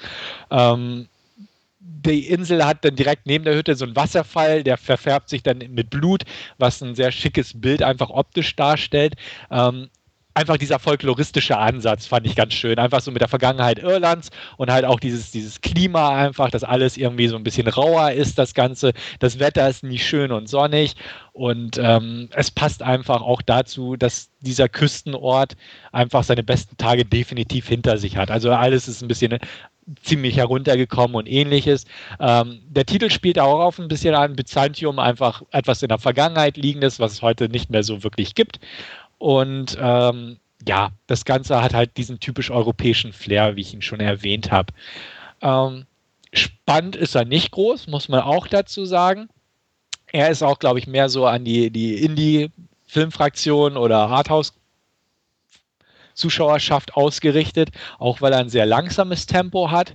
Ähm, Action gibt es selten, es gibt eine Verfolgungsjagd am Anfang und den Showdown. Das war es aber im Prinzip. Er hat eine gewisse poetische Ader, muss man auch sagen. Ähm, einfach so durch diese Sachen mit äh, Eleanor, mit ihren Tagebucheinträgen, ihre Gedankengänge und ähnliches, ähm, gefiel mir ebenfalls sehr gut. Hat man zwar auch schon hier und da schon gesehen, aber ähm, passte eigentlich ganz gut ins Bild. Was auch sehr schön ist, einfach ähm, die Besetzung speziell in den beiden Hauptrollen, also Miss Ronan, sage ich einfach mal, ähm, spielt gut. Saoirse. Saoirse, danke schön. Ähm, spielt gut, aber das war eigentlich von ihr zu erwarten, weil sie eigentlich immer gut spielt. Und es ist keine fordernde Rolle für sie, weil sie Rollen dieser Art einfach spielen kann. Das weiß man inzwischen. Ich ähm, möchte aber dem widersprechen, dass sie immer gut ist. Okay, wo es mochtest du sie denn nochmal nicht? ähm, bei dem Himmelfilm. Doch, da mochte ich sie, aber der Film war scheiße. Also, nee, ich mochte sie da auch nicht. Okay, also das gut. war mir zu, zu weinerlich alles. Also, ähm, das war auch, ich mein, klar, es passte irgendwie in den Film rein, mhm. aber wie gesagt, ich mochte sie da auch, auch einfach die Art der Darstellung. Ich meine, das war nicht ihre Schuld oder war wahrscheinlich vom Regisseur so gewollt, keine Ahnung. Aber das war auch, mir hat insgesamt da einfach nichts gepasst in dem Film und da gehört sie leider dann irgendwie auch dazu obwohl sie sicher ihr Bestes gegeben hat, aber es fand ich war eben auch nicht ihre beste Leistung. Okay, verstehe. Also dann weiß ich nicht, wie du ihre Performance hier so einschätzen würdest. Ähm, auch hier passt es eigentlich meiner Meinung nach in Kontext. Aber wie gesagt, ist jetzt einfach eine Rolle, die sie einfach spielen kann. Ja. Positiv überrascht, Gemma Arterton. Ähm, ich mochte sie sehr gerne in The Disappearance of Alice Creed. Seitdem habe ich sie ab und an mal gesehen in dem Bond-Film und ähnliches. Den, den äh, Hansel und Gretel habe ich noch nicht geschaut, aber hier spielt sie auch wirklich gut. Ähm, sie ist halt mehr so ein bisschen raubtierhaft, äh, aber hauptsächlich so aus Mutterschutzgründen und ähnliches. Ähm, sehr aktiv in der Richtung und halt eine etwas stärkere Frau, die sich auch einfach nicht schade ist, einfach in einem Rotmilieu zu arbeiten. Einfach sagt, das kann sie gut und das macht sie. Ähm, ja, das passt schon irgendwo. Setzt ihre Sexualität dementsprechend auch ein und hat ein paar echt trashige Klamotten zu tragen, die aber bei ihr doch irgendwie ganz nett aussehen, möchte ich einfach mal so behaupten. Ähm, die restliche Besetzung ist in Ordnung. Ähm, Johnny Lee Miller überspielt es halt so ein bisschen als, als vom Psychwillis und ähnliches geplagten, fiesen Soldaten. Ähm, Sam Riley ist okay, ist aber jetzt nicht groß im Film vertreten. Caleb Landry Jones finde ich interessant. Ähm, der hat auch bei der letzte Exorzismus, Exorzismus mitgespielt und auch in Antiviral, den ich ja unbedingt sehen will. Ähm, er, er, hat einfach so eine Ausstrahlung, die sehr strange ist. Er ist halt sehr blass rothaarig, äh, Sommersprossen und sieht einfach ein bisschen merkwürdig aus, um das mal so zu formulieren. Und das passt einfach hier auch. Äh, klar, er ist an Leukämie erkrankt, seine Figur, ähm, aber er spielt die gut. Ähm, sein, sein Akzent kommt und geht ab und an, möchte ich sagen, in der Originalfassung. Er selbst ist Texaner, spielt hier halt einen Briten. Der war nicht ganz so kon äh, ja, konstant, möchte ich sagen, aber das passt schon. Ähm, Neil Jordan hat weiß oder wir wissen, dass Neil Jordan durchaus stimmungsvolle Filme hinkriegen kann. Hier hat er es meiner Meinung nach geschafft, einfach weil er sich auf dieses typisch raue britische irgendwo verlassen hat, was ganz gut passt. Ähm, hat ein paar optische Highlights drin, wie, wie erwähnt, der, der Wasserfall aufs Blut kommt definitiv in den Sinn. Ähm, die wenigen Action-Szenen wie die Verfolgungsjagd und den Showdown hat er sehr schön arrangiert, meiner Meinung nach. Also er ist nicht zerschnitten wie in modernen Actionfilmen oder so üblich, sondern äh, es sind einfach nett arrangierte Verfolgungssequenzen zum Beispiel. Ähm, wirklich brutal ist der Film auch nicht, muss man auch sagen. Er hat ein, zwei Gewaltspitzen, wo es zu Tötung kommt, ja, aber es ist jetzt kein blutiger Hollywood-Horrorfilm, der darauf Wert legt. Ähm, ja. Kurzum, ich fand ihn in Ordnung, ich fand ihn unterhaltsam und äh, würde ihm sieben von zehn Punkte geben. Ich weiß, manche werden weniger damit anfangen können, einfach von der Art her, vom Tempo her. Ähm, manche werden ihn vielleicht sogar besser sehen, aber für mich ist er auf jeden Fall 7 von 10 wert. Ich habe es nicht bereut, mir den anzugucken. Er wird auch auf dem Fantasy Filmfest dieses Jahr laufen, also wer irgendwie Interesse hat, ähm, kann ihn dort wohl als nächstes hierzulande ja, sichten. Und meine eingeschränkte Empfehlung hat er. Wie gesagt, wer sowas mag, kann sich den angucken. Fragen Wie? oder Stimmen? Ja, also er läuft ja auf dem Fantasy Filmfest. Mhm. Ähm, aber ich weiß nicht, also ich bin jetzt nicht so der Neil Jordan-Fan. Ich bin, glaube ich, auch einer der wenigen, die Interview mit einem Vampir ziemlich langweilig finden. Mhm. Ähm, deswegen, Zeit der Wölfe fand ich früher mal ganz toll. Irgendwann habe ich mir dann später nochmal angeguckt und konnte dann irgendwie nicht mehr so viel mit dem anfangen, komischerweise. Ähm, deswegen bin ich zwar neugierig auf den Film, auch, auch dank der Darsteller, aber so ein, so ein, so ein, dass ich sage, oh, den will ich unbedingt oder gerne sehen, hat sich noch nicht eingestellt. Mal gucken. Ja, muss ich aber auch sagen, also ähm, kann ich nachvollziehen. Er ist auch irgendwie nicht so der Film, den man auf der großen Leinwand sehen muss. Das, das Gefühl hatte ich so ab und an beim Gucken. Weil er, er hat halt keine großen Bilder oder ähnliches. Also ich denke, da, da ist man vielleicht vielleicht ein bisschen besser mit aufgehoben, wenn man den einfach so in der richtigen Stimmung zu Hause anguckt. Da passt er sehr gut. Im Kino dürfte es einen oder anderen geben, der mehr enttäuscht sein dürfte. Einfach dadurch, dass er ja vielleicht da nicht so ganz passt. Okay. Also ich fand es interessant. Ja. ja, wie gesagt, uninteressant nicht, aber ja, ähm, so. Ich, ich werde mir den auf alle Fälle mal ausleihen und anschauen. Ja, also wie gesagt, ein Laien kann ich definitiv empfehlen bei dem Film. Kinobesuch definitiv mit Einschränkungen, aber Laien, da kann man sich den auf jeden Fall mal angucken. Macht man nicht zu viel verkehrt, denke ich. Ja, das war es eigentlich schon von meiner Seite aus. Okay, wunderbar. Dann mache ich hier mal weiter. Ähm, wir haben eine neue Rubrik, ist vielleicht zu viel gesagt, aber ein, ein Angebot. ähm, nachdem ich Fan von Abkürzungen bin, habe ich es einfach mal Simlus Deva genannt. Schau in meine Liste und such dir einen Film aus. Was?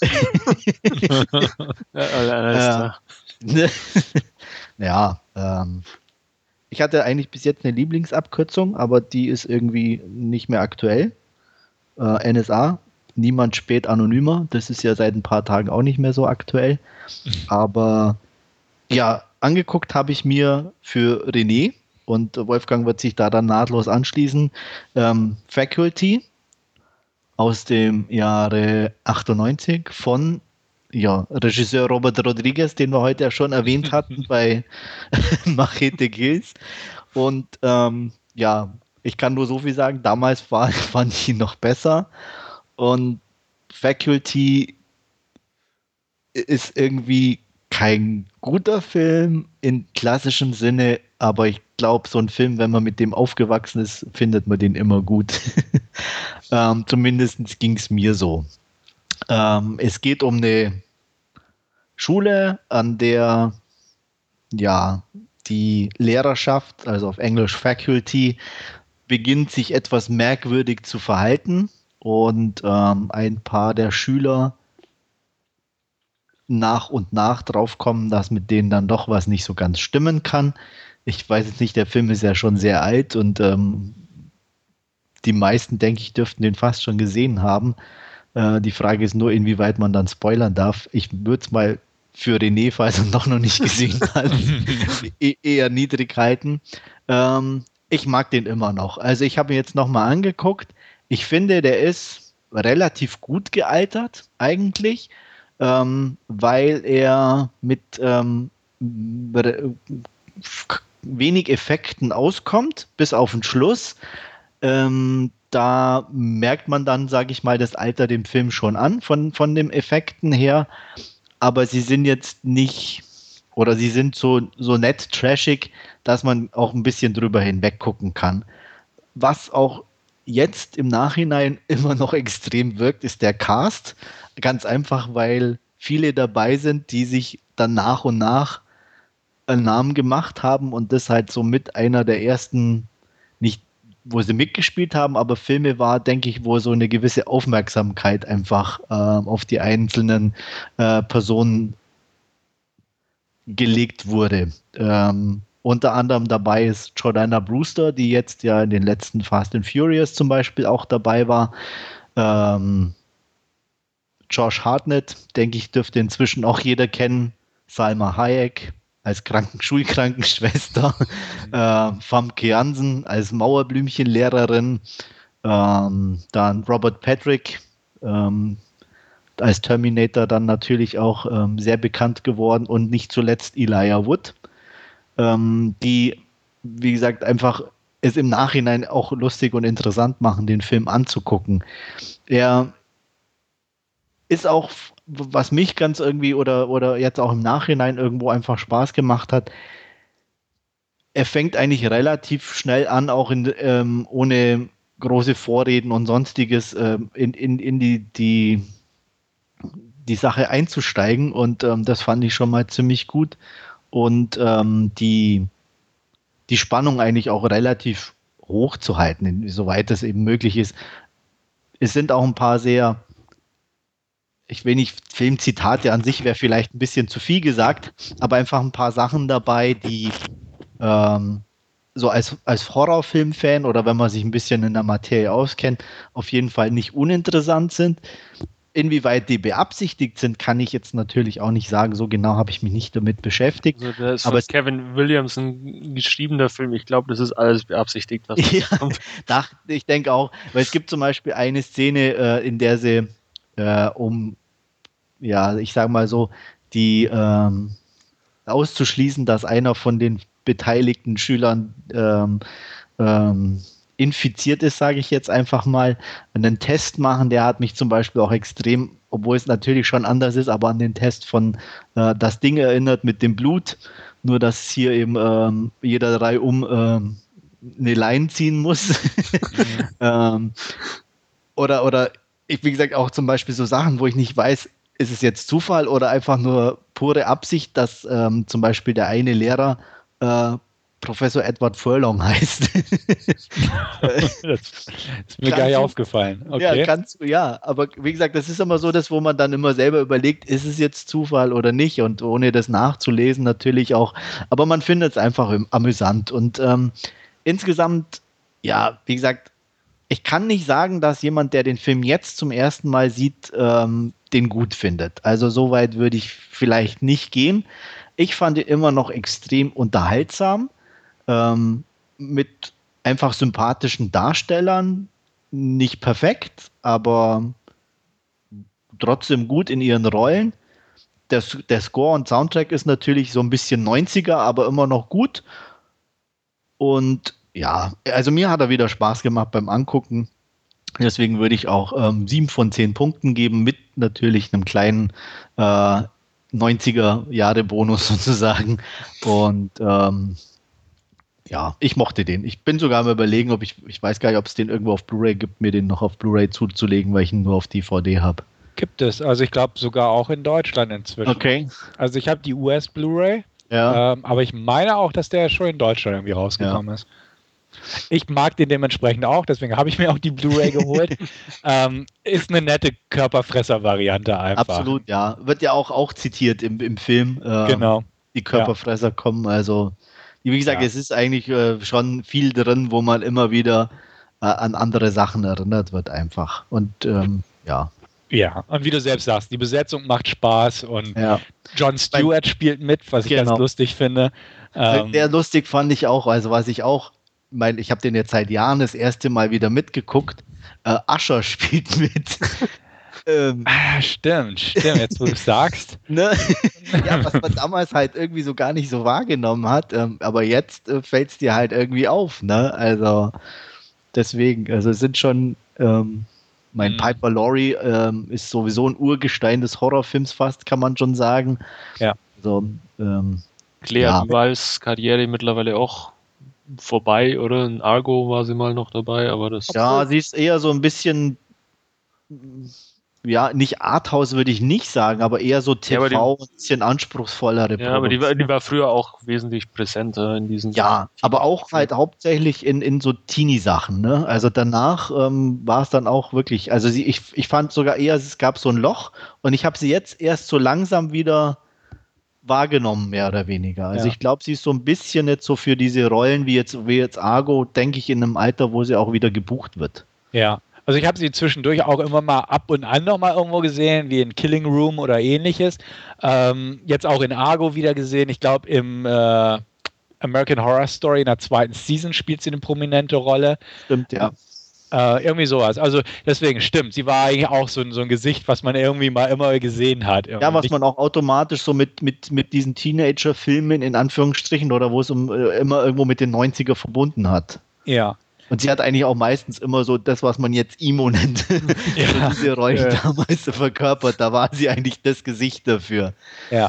Die, die Blonde fand ich immer ganz nett. Die hat man dann auch irgendwie zwei, dreimal noch irgendwo gesehen. Laura Harris. Genau, Laura Harris. Und dann ist sie auch irgendwie verschwunden. Ja. Nein, mein, die hat ja auch, nein, die, den Auftritt in dem Film eigentlich, ne? Ja, das stimmt. Da mal, wer da in den 90ern jünger war. Fand ja. den gut. ja. Kann ich mich Ach, jetzt gar nicht mehr dran erinnern. Oh. Aber ich lege man auch mal wieder in den Player rein. Also es ist eine meiner ersten DVDs, die ich mir gekauft habe. Ging mir auch so, soweit ich mich erinnern kann. Damals also ich habe äh, importiert über einen ja. deutschen Händler, ne, die, die US-DVD. US ja. ja. Ich werde die demnächst mal in den Player legen. Also wie gesagt, ähm, ich fand den immer noch sehr unterhaltsam. Er ist vielleicht ein Ticken zu lang, aber so richtig gestört hat mich das eigentlich auch nicht. Ähm, ja, also definitiv unterhaltsam und ein Blick wert. Ja, sehe ich auch so. Also werde ich mir auch definitiv nochmal angucken in nächster Zeit. Das ist ein guter Hinweis gewesen, einfach. Dass man das, ich sag, war, war auch eigentlich echt angetan, als René dann äh, Faculty gepostet hat, dachte ich mir, super, den wolltest du dir sowieso immer mal wieder angucken. Ähm, den äh, nächsten Film dann, äh, Alexandra, habe ich leider nicht geschafft. Pontypool werde ich dann das nächste Mal nachholen. Ja, und deswegen gebe ich jetzt auch ab an Wolfgang. Du hast auch eingeguckt. Ja, und ich glaube, äh, vielen, vielen Dank schon mal an René fürs Raussuchen der, der Filme. Ähm, ich habe mir Studio 54 angeschaut, aber auch ein kleiner Vorwurf. Er hat, glaube ich, unsere Listen nicht arg lang gelesen, weil die sind alle relativ weit am Anfang, glaube ich, auf Ehrlich? beide unseren Listen. Ja, also bei mir also, zumindest. Also, kommt darauf an, wie er, wie er sortiert so, okay. hatte. Weil wenn er nach Buchstaben sortiert hat, wäre deine eigentlich eher weit hinten. Ja, meine Liste Oder meinst du vom Kaufen von unten? Meine ist nach Kaufdatum sortiert. Ach so. Gut, das war meine, glaube ich, auch. Also muss er unten angefangen haben. Okay. ist ja egal. Auf jeden Fall hat er zwei ausgesucht. Ja. Und bei mir hat er sich, wie gesagt, Studio 54 ähm, ausgesucht den ich auch schon seit, seit Jahren nicht mehr äh, gesehen habe, vielleicht sogar schon seit, seit zehn Jahren äh, nicht mehr gesehen habe. Ähm, und ich muss gestehen, ich habe es nicht vermisst. ähm, ja, Studio 54 beschreibt so ein bisschen oder spielt Ende der 70er Jahre, 1979, äh, in, in New York, eben den, in dem der namensgebenden Disco oder dem namensgebenden Nachtclub. Ähm, und er versucht ein bisschen so diese Stimmung der damaligen Zeit einzufangen, viel natürlich auch über die Musik und ja, ähm, ist dann so mehr oder weniger diese klassische Story von, von dem ich glaube, wir hatten es halt bei den Trailern auch schon mal angesprochen von, von dem Underdog, der halt äh, aus New Jersey durch den Tunnel fährt und in New York schafft, in die Disco reinzukommen. Ähm, die Rede ist von Shane O'Shea, gespielt von Ryan Philippi in einer seiner oder der ersten Hauptrolle, glaube ich, auch für ihn, ähnlich wie bei Faculty, wo wir es gerade hatten, wo einfach auch viele Gesichter in, in Studio 54 mitspielen, die man dann später in, oder in späteren Jahren dann einfach nochmal zu sehen bekommt. Und wie gesagt, Brian Philippi damals auch in seiner ersten Hauptrolle. Ähm, ja, er ist nicht gänzlich unattraktiv und fällt deswegen auch dem Chef des Studio 54 auf, der von Mike Myers äh, gespielt wird als Steve Robel. Und ja, ähm, schafft es dadurch auch einen, einen Job als, äh, äh, als Abräumer äh, zu ergattern und wird später dann auch äh, zum Barkeeper im Studio 54 ähm, befördert. Das Ganze bringt natürlich ein bisschen so diesen Ruhm in diesem Mikrokosmos mit. Äh, man kennt ihn einfach. Äh, kommen ein paar Fotoserien von ihm werden veröffentlicht in, in einschlägigen ähm, ja, Zeitschriften, die sich eben auch mit dieser äh, Szene beschäftigen. Und ja, man kennt ihn einfach. Und der große Handlungsbogen ist, ist eigentlich im Film derjenige, äh, wie es äh, Shane eben schafft, reinzukommen und äh, in, in das Studio 54 und dann Augenzeuge quasi des langsamen äh, Verfalls der Disco wird. Äh, Steve Rubell macht ein paar dubiose Aussagen im Fernsehen zur Steuerhinterziehung, beziehungsweise wie er eben auch ähm, an sein Geld kommt, was natürlich auch die äh, Steuerfahndung dann auf den Plan ruft. Ähm, Anita, eine, eine, Freundin, die er im, die auch im Studio 54 arbeitet, lernt er kennen, die verfolgt ein bisschen ihren Traum, sie möchte Sängerin werden, schafft es dann auch letztendlich. Und ja, er fängt einfach ein bisschen so diese Stimmung ein, ohne jetzt groß da eine, eine hyperkomplexe Handlung äh, zu, zu spinnen und ja, ähm, lebt mehr oder weniger hauptsächlich eigentlich von, von diesem Disco-Soundtrack der 70er Jahre, der immer wieder natürlich dann auch zu hören ist. Von daher ähm, ganz nett anzuschauen, der Film, aber jetzt auch nicht unbedingt ähm, der absolute Hit, den man unbedingt äh, gesehen haben muss. Also ähm, darstellertechnisch, wie gesagt, Ryan Philippi, ähm, Mike Myers in einer sehr ernsten Rolle, ähm, dass er, was er auch sehr gut macht. Neff Campbell spielt mit, Salma Hayek, wie gesagt, ist, äh, spielt Anita. Ähm, Bracken Meyer war auch damals zu der Zeit ja ein junger, aufstrebender Schauspieler, der mittlerweile, von dem auch nicht mehr viel zu hören ist, glaube ich, mittlerweile beziehungsweise ich habe schon lange nichts mehr irgendwie von, von ihm mitbekommen. Ja, ähm, wie gesagt, ganz nett anzuschauen, aber jetzt auch nicht mehr wirklich der große Hit. Ähm, ich würde, ich schwank so zwischen fünf und sechs Punkten bei dem Film. Ich habe den auch gesehen, aber mir ging es ähnlich. Also ich bin einfach kein, kein Freund der 70er und der Disco-Musik. Ähm, Macht es natürlich dann auch schwierig bei so einem Film. Eben. Äh, ich fand ihn nicht uninteressant. Ähm, er ist optisch ganz gut anzugucken. Ja. Klar, die Darsteller gehen in Ordnung. Ähm, aber ähm, wie gesagt, auch mich hat der nicht überzeugt irgendwie oder. Es ist, glaube ich, auch so, ich habe jetzt ein bisschen im Vorfeld noch ein bisschen gestöbert, äh, dass der wohl relativ krass umgeschnitten werden musste, scheinbar zur, zur Veröffentlichung. Also der, der ursprüngliche Film ging scheinbar an die zwei Stunden und kam aber dann bei dem Testpublikum irgendwie extrem schlecht an. Da muss wohl auch äh, eine schwulen Szene mit zwischen Ryan Philippi und, und äh, Bracken Meyer mit drin gewesen sein, die ja zur damaligen Zeit 1998 wohl auch noch nicht so den Anklang fand. Ähm, okay. Muss scheinbar relativ viel und relativ schnell dann auch ja, entsprechend angepasst worden sein, was vielleicht auch ein bisschen der Grund ist, wieso er dann eher so, so glatt und beliebig ist, der Film. Ja, ich hatte ihn auch, also ich habe den schon ewig nicht mehr gesehen. Ich wüsste auch gar nicht, wann ich ihn das letzte Mal gesehen habe. Habe ihn aber auch nicht besonders interessant oder aufregend in Erinnerung. Wahrscheinlich auch, weil es mir wie Andreas geht, dass ich die 70er einfach nicht so toll finde, so per se. Irgendwo von der Musik, von der Ausstattung, von der Mode und ähnliches her. Ähm, dieses ganze Studio 54 Dingens hat mich auch nie interessiert und boah, also muss gestehen, wie gesagt, es ist ewig her, dass ich den gesehen habe, aber ich habe auch irgendwie keinen Drang, den nochmal zu gucken, einfach weil ich den nicht gut in Erinnerung habe und mir nicht wirklich vorstellen kann, dass er mir jetzt besser gefällt. Ja. Aber ich habe ihn mir angesehen, René, und ja, ich würde mich freuen auf eine Rückmeldung.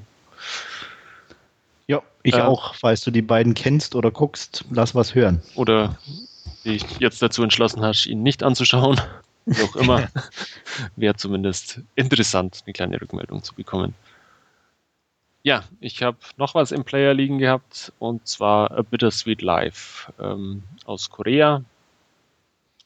Ähm, es geht um ja, einen eine, eine Gangsterfamilie, die in ja ähm, als als äh, Tarnung beziehungsweise eben als als legale Geschäftsfront äh, ein Hotel betreibt. Und da ist unter anderem auch ähm, Sun Wo beschäftigt, ähm, der zum einen ein bisschen ähm, die Hotelbar oder das Hotelrestaurant managt, aber in seinem eigentlichen Job eigentlich der Handlanger ist äh, des Bosses, der dann auch ja, entsprechende dreckige Aufgaben ähm, erledigen muss und das eben seit mehreren Jahren auch anstandslos und immer zur vollsten Zufriedenheit seines Bosses äh, macht. Als nun eben sein Boss für ein paar Tage nach äh, Shanghai reisen muss, bekommt er äh, bekommt Sun von ihm ja die eher delikate Aufgabe, äh, die junge Freundin des Bosses äh, mehr oder weniger offensichtlich zu beschatten, weil er eben vermutet, dass seine junge Freundin ähm, ihn, also den Boss, betrügt mit einem anderen Mann, was er ähm, überhaupt nicht ab kann. Und ähm, ja, Sunwo soll doch da einfach mal ein bisschen her herumstochern und wenn er dann was herausfindet, soll er ihn entweder sofort anrufen in Shanghai oder ähm, wie es ihm beliebt, auch die, die Sache erledigen. Ähm, mit erledigen ist so unterschwellig dann auch gemeint, ähm, ja, dass er die beiden einfach ums Eck bringen soll. Ähm, ja, wie es der Zufall dann auch so will, äh, Sunwo findet es heraus, äh, dass der Boss betrogen wird und ähm, entschließt sich aber dazu, ähm, die Freundin und ihren Liebhaber nicht umzubringen, sondern sagt ihnen einfach, ähm, sie dürfen sich nie wiedersehen und ähm, ja, die ganze Beziehung vergessen und dann wird auch er ähm, die Sache nicht weitersagen und äh, alle können quasi ihr Leben fortführen. Ähm, ja, aber der Boss findet es natürlich heraus, unter anderem auch, weil sich die Freundin ein bisschen ungeschickt äh, an, anstellt, beziehungsweise sich auch anmerken lässt. Und ja, äh, damit besiegt sie letztendlich auch äh, Sunwos Schicksal, denn äh, was, was der Boss natürlich nicht haben kann, ist ein ja, Handlanger, äh, der nicht das tut, äh, was man von ihm verlangt. Und er versucht eben, oder er bringt Sunwo auf und ja, möchte ihn letztendlich umbringen, was sich aber auch ein bisschen schwieriger ähm, als erwartet herausstellt. Er wird äh, bei einer, einer, oder während einer regnerischen Nacht äh, verbuddelt, wo er es aber auch wieder schafft, aus ja, seinem Grab äh, lebend herauszuklettern, weil eben der Boden entsprechend aufgeweicht ist. Und als man ihn dann erneut ähm, ja, zur Rede stellen möchte, ähm, schafft es einfach durch seine körperlichen, kämpferischen Fähigkeiten, ähm, ja, sich seinen Häschern zu entziehen und macht sich dann eben auf seinen Rachefeldzug auch, ähm, ja, äh, es dem Boss heimzuzahlen, äh, besorgt sich damit dazu dann auch äh, eine Schusswaffe, ähm, was, was in Korea eher ungewöhnlich ist, äh, auch wenn man sich koreanische Filme so ein bisschen anschaut. Es gibt kaum Schusswaffen, ähm, weil das da auch sehr, sehr stark ähm, ja, reglementiert, beziehungsweise eigentlich äh, ganz krass auch verboten ist. Ähm, deswegen muss er sich da an, an eine äh, ja, russische äh, Gru Gruppe wenden, die ihm eben eine, eine Schusswaffe äh, beschafft. Äh, da kommt es dann natürlich auch zu einem kleinen Zwischenfall und er ähm, ja, eliminiert dann quasi diese ganze russische äh, Gang und macht sich eben entsprechend weiter auf seinen Rachefeldzug zu schaffen. Ähm, ja, soweit mal zum Inhalt von A Bittersweet Life. Ähm, das Ganze ist von Kim Ji-won, von dem wir nachher nochmal was hören werden, ähm, in, als, als Regisseur umgesetzt. Und äh, es ist einfach äh, ja, eine, eine unglaublich äh, stylische und, und durchchoreografierte ja, Tour de Force irgendwo, äh, wo sich ein unglaublich präsenter Liu Byung-hun als, als Hauptdarsteller, den kennt man auch aus, aus einigen Filmen, unter anderem auch aus ähm, Gott, wie heißen sie? Die Cobra-Filme, die, die US-Filme. G.I. Joe? G.I. Genau, da spielt er auch in, in beiden Teilen mit. Ähm, der hat einfach auch eine, eine unglaubliche äh, Präsenz in dem Film oder in den meisten Filmen, wo er mitspielt und, und trägt das eigentlich äh, komplett alleine und man fiebert da quasi die ganze Zeit äh, mit ihm mit, wie, es ihm denn ergeht, obwohl er eigentlich relativ ja, gefühlskalt auch, auch die ganze Rolle darstellt. Also ich, ich fand den faszinierend. Ich muss gestehen, ich habe den seit langem nicht gesehen. Ich erinnere mich auch daran, dass ich ihn beim, beim ersten Mal äh, nicht so gut bewertet habe, ähm, aber ich habe mir den jetzt die Tage angesehen. Ich fand den echt saustark. Also der ist wirklich unglaublich interessant anzuschauen, unglaublich toll eingefangen. Ähm, fand, fand es einfach von, von der Story her auch ja nichts Neues, aber toll umgesetzt irgendwo und ähm, ja, hat mir einfach unglaublich Spaß gemacht, mir den anzuschauen. Ähm, ja, wertungstechnisch würde ich den bei einer 8 von 10 sehen. Ich weiß gar nicht, ob ich den gesehen habe, muss ich ganz ehrlich sagen. Ich meine immer ja, aber jetzt, nachdem du das erzählt hast, ähm, bin ich mir gar nicht mehr so sicher. Weil ich habe ja auch ziemlich viel asiatische Sachen ja. gesehen, auch aus Korea. Ich weiß nicht, ob ich, aber bei dem könnte ich dir jetzt nicht mehr sagen. Also ich werde mir auf jeden Fall nochmal angucken. Ich muss mal gucken, auch, auch nachschauen, ob ich den überhaupt habe. Also die, die koreanische DVD ist so eine ganz markante. Äh, also die habe ich sicher nicht. Grün gekachelte. Ich meine, ich hätte, glaube ich, immer vorgehabt, mir den zu besorgen, aber es kam immer irgendwas dazwischen. Ich meine, den gibt es auch in Deutschland mittlerweile auf. Das wollte ich gerade sagen. Also ich bin mir ziemlich sicher, dass es den bei uns gibt, ähnlich ja. wie Man from Nowhere, den wir ja vor kurzem besprochen ja. haben. Ähm, meine ich, dass auch den Bittersweet Live, ich glaube, auch mal nicht für so viel Geld gibt. Ja. Also der also. von meiner Seite eine ganz klare Empfehlung. Also Der 9 Euro bei Amazon, aber ja. 18er Zuschlag. Okay. Vielleicht mal beim Müller oder so mitnehmen. Genau. Und er ist ja auch aus dieser Hochzeit der koreanischen Filme, wo man wirklich viele, viele gute koreanische. Ja, was leider in letzter Zeit ein bisschen ja, nachgelassen genau. hat. aber die wandern alle aus in, nach Amerika. So schaut's aus. ja. Mich interessiert er nicht so. Ach nee. Was? Jetzt erzähl. äh, ich weiß nicht, wo ich anfangen soll. Nein. Also klar, wenn man es wenn man so hört, interessiert es mich schon, aber ich weiß, dass es mich nicht so umhauen wird. Also ich würde ihn dir auch nicht um, ähm, ans Herz legen, ganz ehrlich. Nein. Gut, okay, bin ich beruhigt. Wunderbar. Dann würde ich sagen, haben wir ja einen nahtlosen Übergang zu unserer Hauptreview.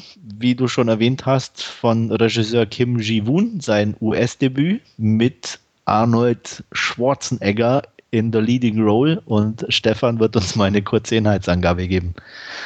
Ja, wie schon erwähnt, Arnold Schwarzenegger spielt die Hauptrolle und zwar die der Figur eines Sheriffs namens Ray Owens. Der, ja, ist schon wie Arnie halt auch selbst schon in die Jahre gekommen, aber eigentlich ganz gut noch dabei.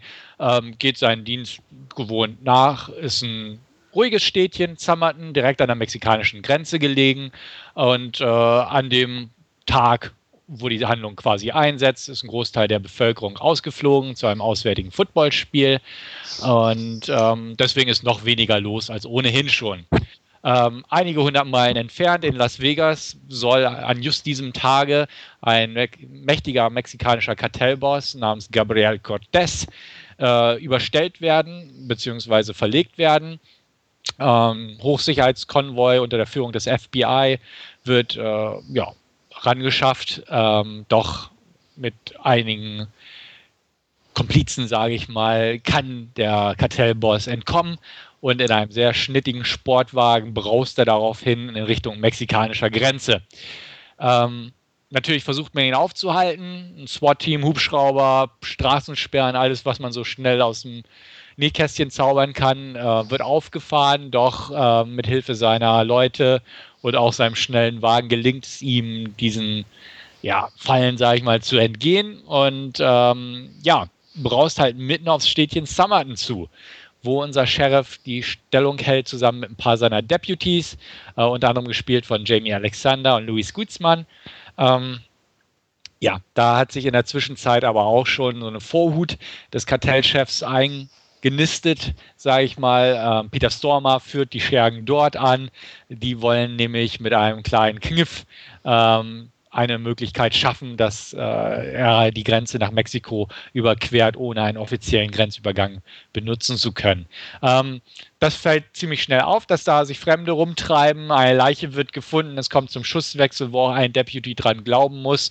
Und so äh, wird quasi der Kampf eröffnet ums Städtchen, beziehungsweise darum, ähm, dieses Städtchen in, äh, oder den Ortskern zumindest, in, entweder anhand des Gesetzes zurückzukämpfen oder den Verbrechern zuzuschreiben, sodass dann der Kartell, Kartellboss entweder nach Mexiko fliehen kann oder dort aufgehalten wird, was natürlich der Sheriff auf jeden Fall durchziehen möchte. Ähm, er rekrutiert daraufhin ein paar Leute, die sich noch im Ort herumtreiben und sich ganz gut mit Waffen auskennen. Das ist einmal ein Kriegsveteran, der eigentlich inhaftiert ist, aber doch mitkämpfen kann. Und einmal ein Waffennah, der ein Museum betreibt, aber es ist natürlich ein Waffenmuseum und man kann sich dort dementsprechend auch bedienen. Ja, es kommt zum Showdown und das ist ungefähr die Handlung dieses Filmchens. Was haltet ihr von dem Streifen? Ich bin ganz ehrlich, ich fand den gar nicht so schlecht. er ähm, hat einen unglaublichen Unterhaltungswert, ja. Fand ich auch. Also immer klar, man kann sich darüber streiten, ähm, aber es ist so eine Parodie von Schwarzenegger auf sich selbst fast schon. Also ähm, er ist grottenschlecht eigentlich, aber gerade das fand ich irgendwie extrem unterhaltsam. Ähm, alleine schon der Beginn, wie er anfängt, wie, wie er dies, auf die, diese Busse zugeht, der kann gar nicht mal richtig laufen. Ich meine, das konnte er noch nie, aber hier wird es so richtig offensichtlich. Ja, das sind aber die trotzdem. Muskeln. Nee, das oh, sind eben nicht bitte. die Muskeln. Der läuft einfach, der läuft komisch. Ja. Und, aber ähm, wie gesagt, es ist irgendwie, schafft autom also mir ging es einfach so, es schafft automatisch so, so, so, so, so eine strange Atmosphäre. Äh, die irgendwie über den ganzen Film anhält. Und alleine, wie gesagt, sein Dialekt und dass er so redet, wie er redet. Also er, er, ist ja nicht mehr so mal auf dem Niveau von, von den 80ern, wo er noch versucht zu schauspielern, sondern ist eigentlich wirklich so, dass er irgendwie ein Politiker, der irgendwelche Zeilen abliest, wirkt so, so teilweise. Und dann so Sachen wie, wenn er nur sagt, Schmack. Fand ich gut. Und ähm, also wie gesagt, er ist kein perfekter Film, aber er passt gut rein. Ähm, ich fand die Action in Ordnung. Ich fand auch so dieses, diese, was war ja, ich weiß nicht, ob es direkt zu sagen, aber ich hatte schon so ein, so ein Western-Feeling, irgendwo so die einsame ja, Stadt, ähm, die, der, der Saloon, ähm, der Diner, der da sozusagen die Saloon-Rolle spielt mit den alten Herren, die da drin sitzen und ähm, ja, aber wie gesagt, insgesamt, er hatte so ein, so ein so, einen, so einen schönen Vibe irgendwie. Es war nicht alles perfekt, da können wir ja noch drauf eingehen, aber so insgesamt muss ich sagen, habe ich mich eigentlich ganz gut unterhalten gefühlt. Ähm, ich mich nicht so. Äh, das war mir fast klar. Nee, war, äh, war, war doch, war, war, doch, nein.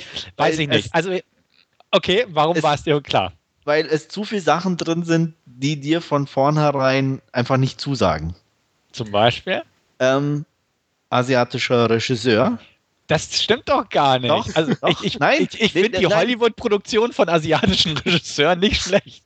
Nein, aber von der Ausgangssituation her, dass er als, als asiatischer Regisseur auch einfach Sachen eingebaut hat, die aus dem Asiatischen einfach sind, die dich sonst auch stören.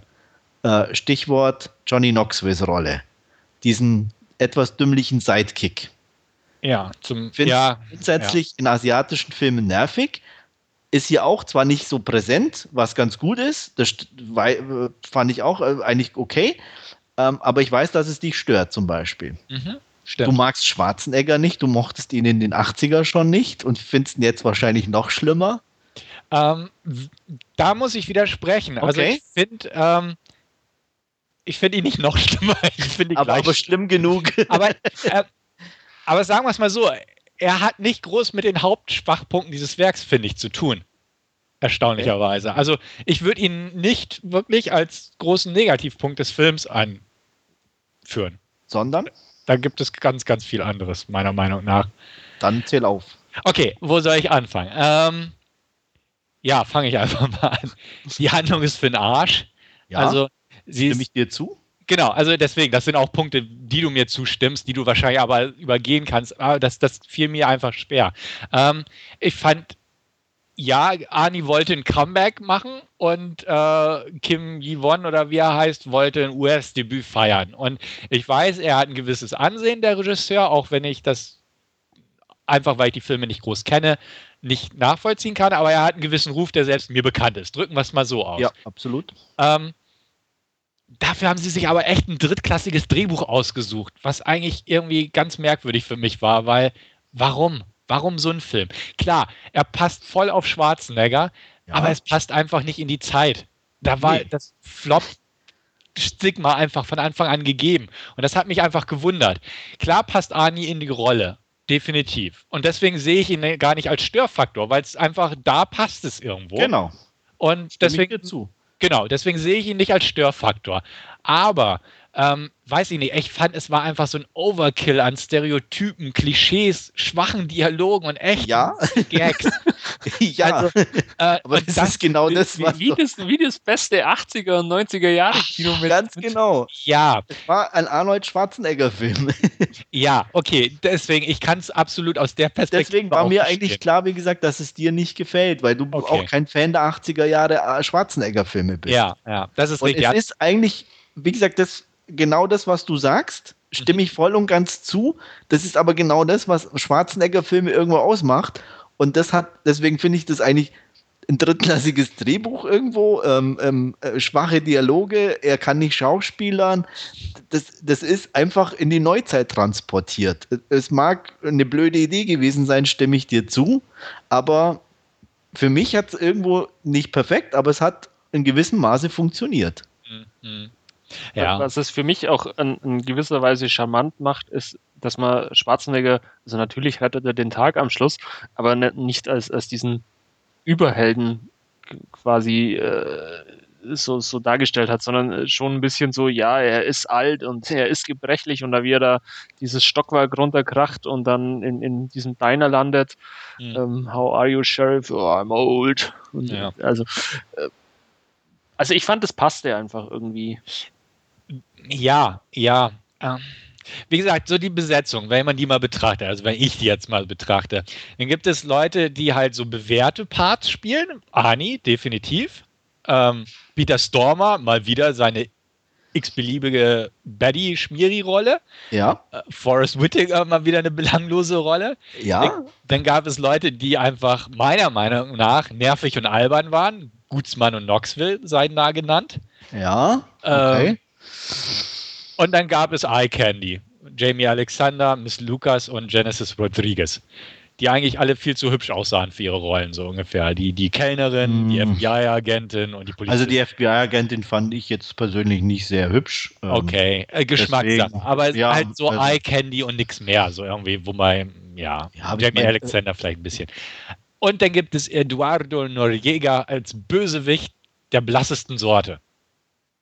Der, finde ich, null Akzente setzen konnte, weil er eigentlich nur hinterm Autosteuer sitzt. Genau. Ja. ja. Also weiß ich nicht. Ich will gern, ich hätte gern einen Bösewicht gehabt und nicht nur den. Es reicht doch, dass er ein Kartellboss ist. Das hatten den 80ern auch gereicht. so super Was böser muss denn der noch alles?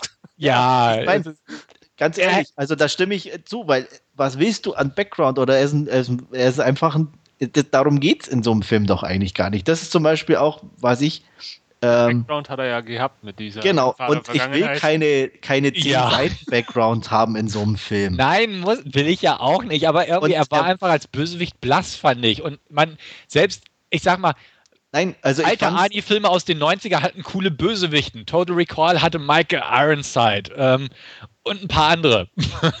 also da erinnert man sich an die Bösewichte, aber an den Typ erinnere ich mich doch nicht in, in, in drei Tagen mehr, so ungefähr. Nee, das war ja auch nicht. Aber, aber an Ani Bösewichten aus den 90ern und 80ern erinnert man sich. Also selbst da von dem ja, Konzept her. Er hat, war es wenigstens, da war irgendeine echte Schweinebacke dabei. Und hier ist es einfach keine Schweinebacke. Klar, er hat eine Kartellvergangenheit und er war Rennfahrer und er hat den Polizisten in der Gasse, nachdem er die Waffe niedergelegt hat, den Kopf Aber geschossen. der ist eigentlich gerade für mich sowieso nicht die richtige Schweinebacke. Die richtige Schweinebacke ist ja Stormer. Ja, genau. Und, und ja. der ist vor Ort. Der ist vor Ort. Und ja, ja und der bläst Harry Dean Stanton von seinem Traktor. Ja. Ja. ja. Ah, ja, trotzdem. Ach, Mann. Also ich meine, ich, ich, wie gesagt, ich, ich gebe es zu, der hat definitiv seine Schwachpunkte, gar keine Frage.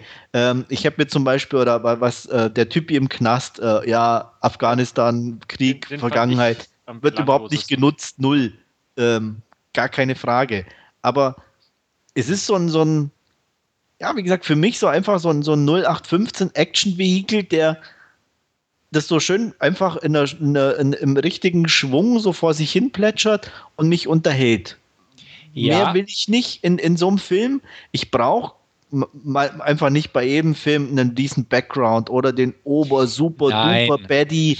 Ähm, ja, aber ich weiß, das liefert mir der Film. Also, wie gesagt, nicht auf hohem Niveau, aber auf einem netten, unterhaltsamen Niveau.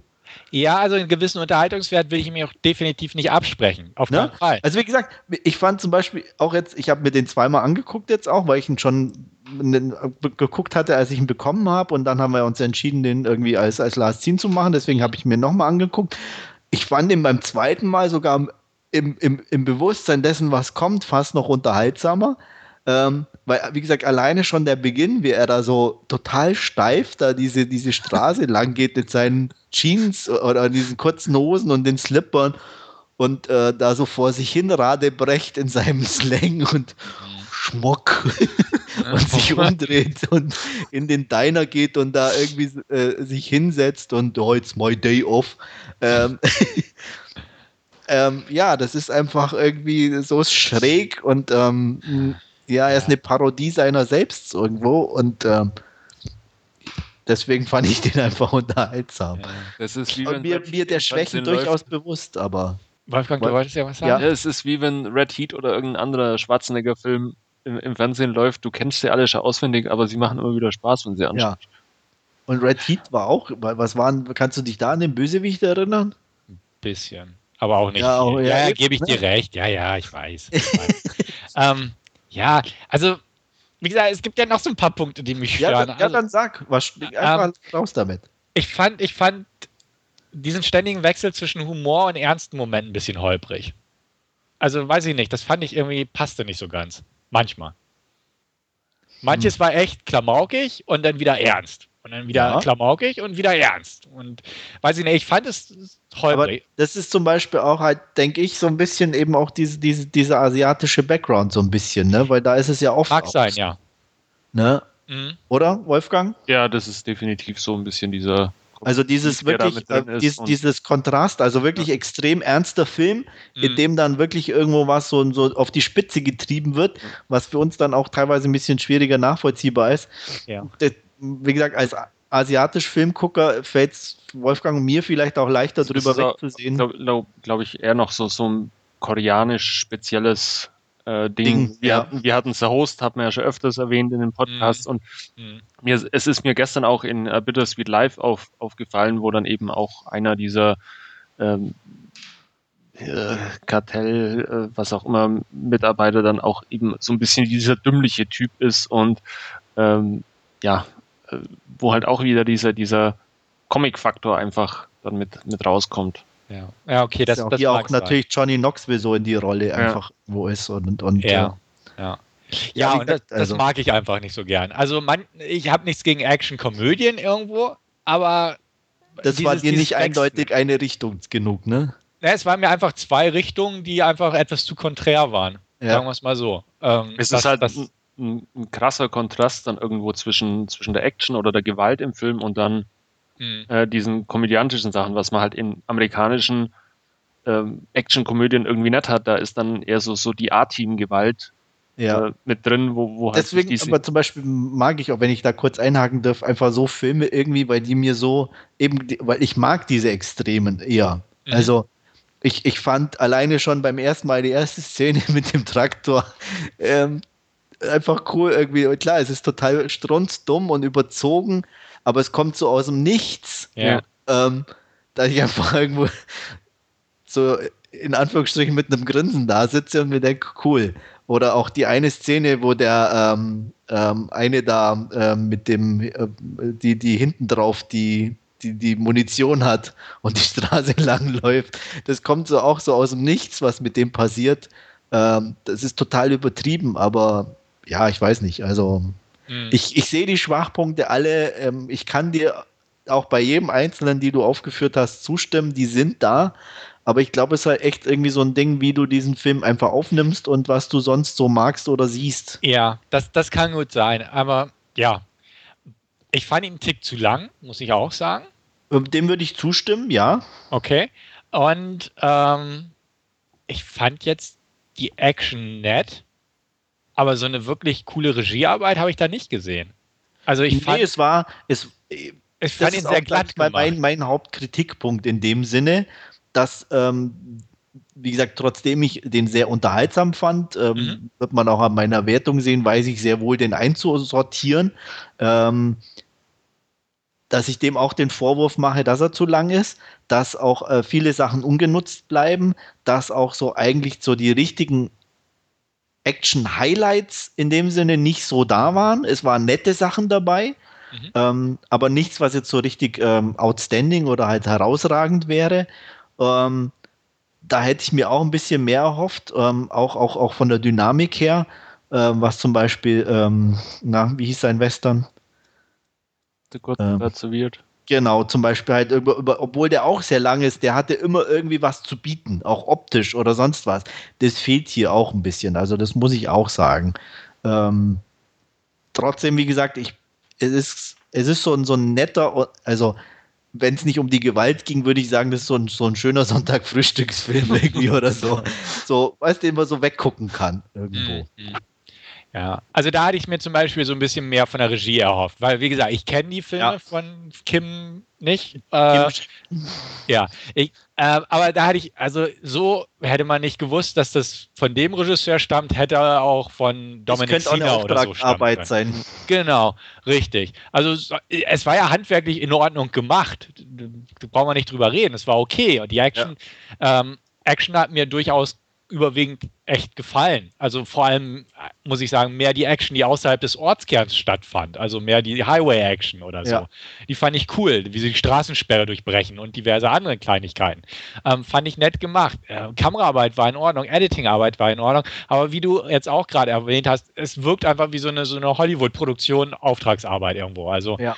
Dominic Seymour, Simon West hätten sie alle machen können und jetzt nicht irgendwie ein super duper oder ein guter, interessanter asiatischer Regisseur, der da seinem US-Einstand gibt. Ich muss ja gestehen, mir ist das erst beim Abspann aufgefallen, dass der Regisseur Kim Ji-won ist.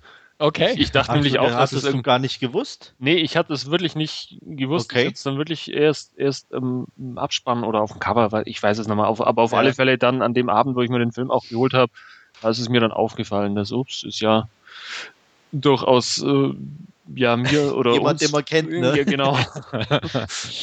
ja, also wie gesagt, ich, ich sehe schon, ähm, ihr habt das glaube ich ganz gut erklärt, warum ich da ein paar Punkte einfach wir kennen das Gewicht, würde ich sagen. Ja, ja, aber auch so gut erklärt vom, vom Asiatischen her einfach so, dass das, das einfach meinem Gesehen. Also würde ich jetzt so sagen, wie gesagt, ähm, ich Klingt auch logisch. würde mich jetzt auch nicht als Fachmann irgendwie beschreiben oder so. Ich kann nur von der Erfahrung von den Filmen, die ich gesehen habe, ausgehen und ähm, Wolfgang weiß da noch so ein bisschen mehr wie ich. Der sieht ja noch ein bisschen mehr und ähm, ich stimme ihm dazu auch bei mir einschränkt. Ich hatte erst asiatisch gesagt, aber er hat da wirklich recht, würde ich jetzt auch im Nachhinein eher der koranischen äh, Filmindustrie zuschreiben. Ähm, und ich glaube, die Handschrift merkt man dann schon in der Richtung, so diese Extremen. Und der Rest, würde ich halt sagen, ist wirklich so ein bisschen auch so diesem Arnold Schwarzenegger Comeback geschuldet, ähm, dass man da, denke ich, auch so ein bisschen auf Nummer sicher gehen wollte. Und deswegen mhm. wirkt es, glaube ich, auch ein bisschen ja. wie eine Auftragsarbeit. Also da, wenn jetzt irgendwie dann auf einmal eine hochernste Rolle von, von Schwarzenegger kommen wäre nach zehn Jahren, hätte ihm ja keiner abgekauft irgendwie. Das ist halt Erstens jetzt so dieser, dieser Schwarzenegger in dem typischen Metier irgendwo und ja, ist halt Action und äh, ja. I'll be back. Genau. Ja. Wie fandet ihr den Showdown? Also der, der hat mich nämlich enttäuscht, will ich auch mal Ja, war auch. Ähm, also ich war Punkt 1 erstens enttäuscht von der schlechten Tricktechnik. Ja. die, was alles bis dahin war nichts dabei, was in der Richtung negativ ja, ja, und dann aufgefallen wäre. Also das war extrem schlecht. Und ja, gut, aber es war halt auch so ein Ding, wo ich sage, ich, ich fast schon entschuldigend dem Alter Schwarzeneggers geschuldet. Es war halt so, ja, so ein alter Mann kämpft ein bisschen. ja, super. ja, mir war der, ich muss gestehen, mir war es ein bisschen zu lang, dieser Showdown. Er, er ja. ist in diesem Maisfeld, das hätte, hätte mir gereicht, das wäre dann auch okay gewesen, wo sie dann gegen diesen Mähdrescher fahren und dann da äh, vielleicht noch so ein bisschen sich. Ja, aber dann auf der Brücke und dann nochmal auf der Brücke und dann steht er nochmal auf und ja, das war dann alles ein bisschen viel und. Ja.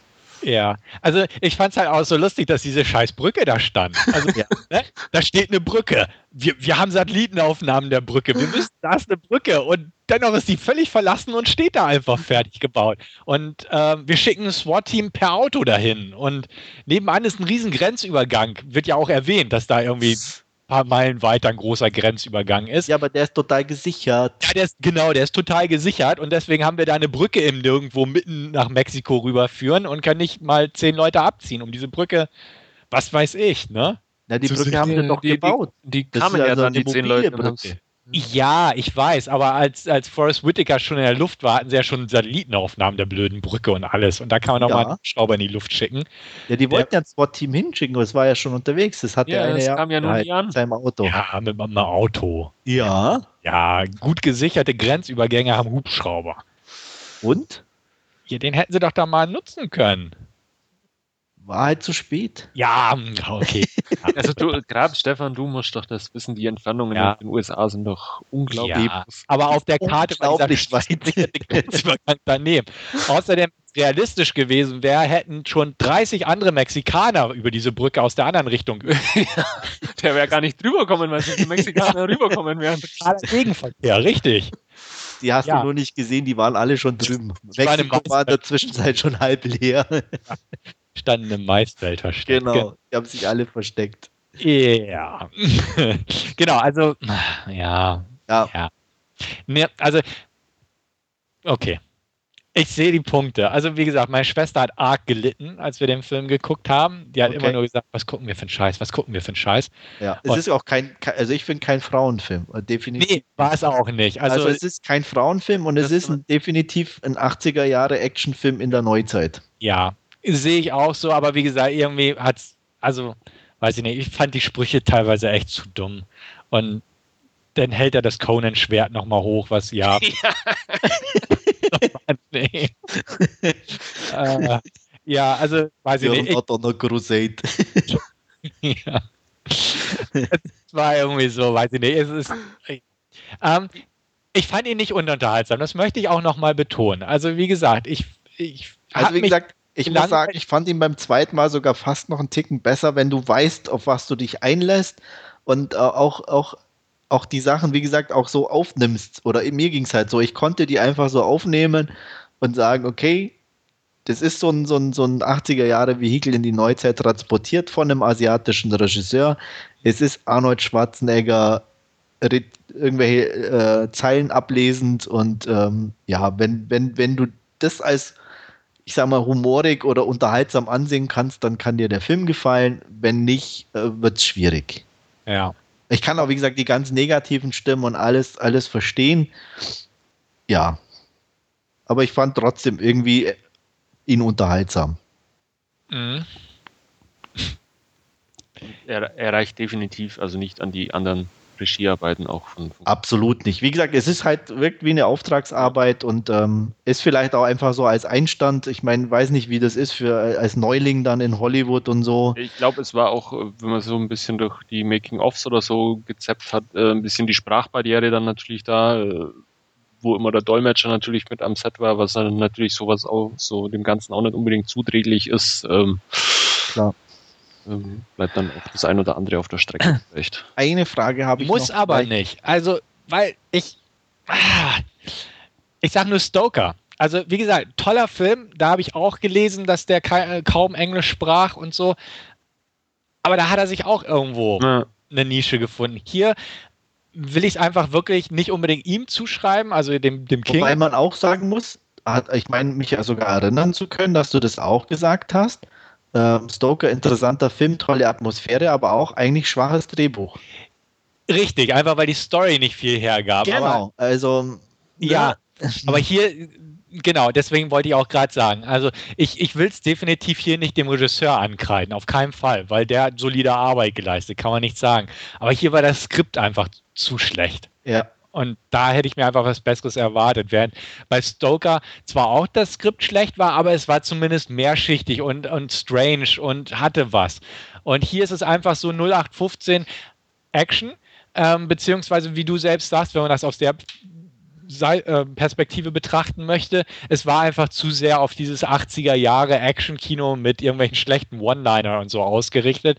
Äh, und mit, klar, die, die äh, Western-Einflüsse waren klar erkennbar.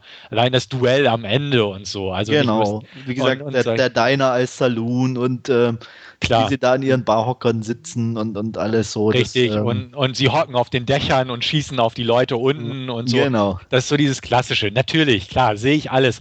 Aber da, da habe ich mehr erwartet einfach irgendwie. Das, das war mir einfach zu wenig. Oder, oder zu einfach oder wie auch immer. Ne?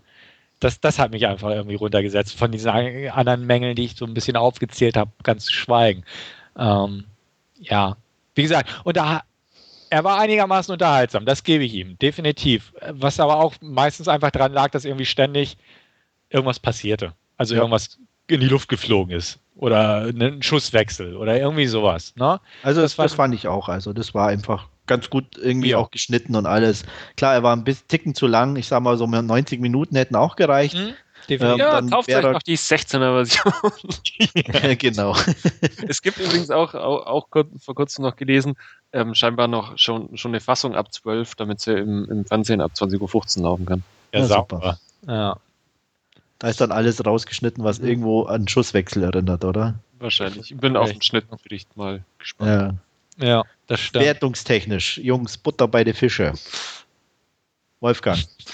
Also ich würde den so zwischen 6 und 7 einsortieren, einfach auch, weil, weil ich mich unglaublich unterhalten gefunden habe. Ich muss mir jetzt irgendwann mal noch zum zweiten Mal anschauen, ob es mir ähnlich geht wie dir, aber ich bin da eigentlich auch guter Dinge irgendwie.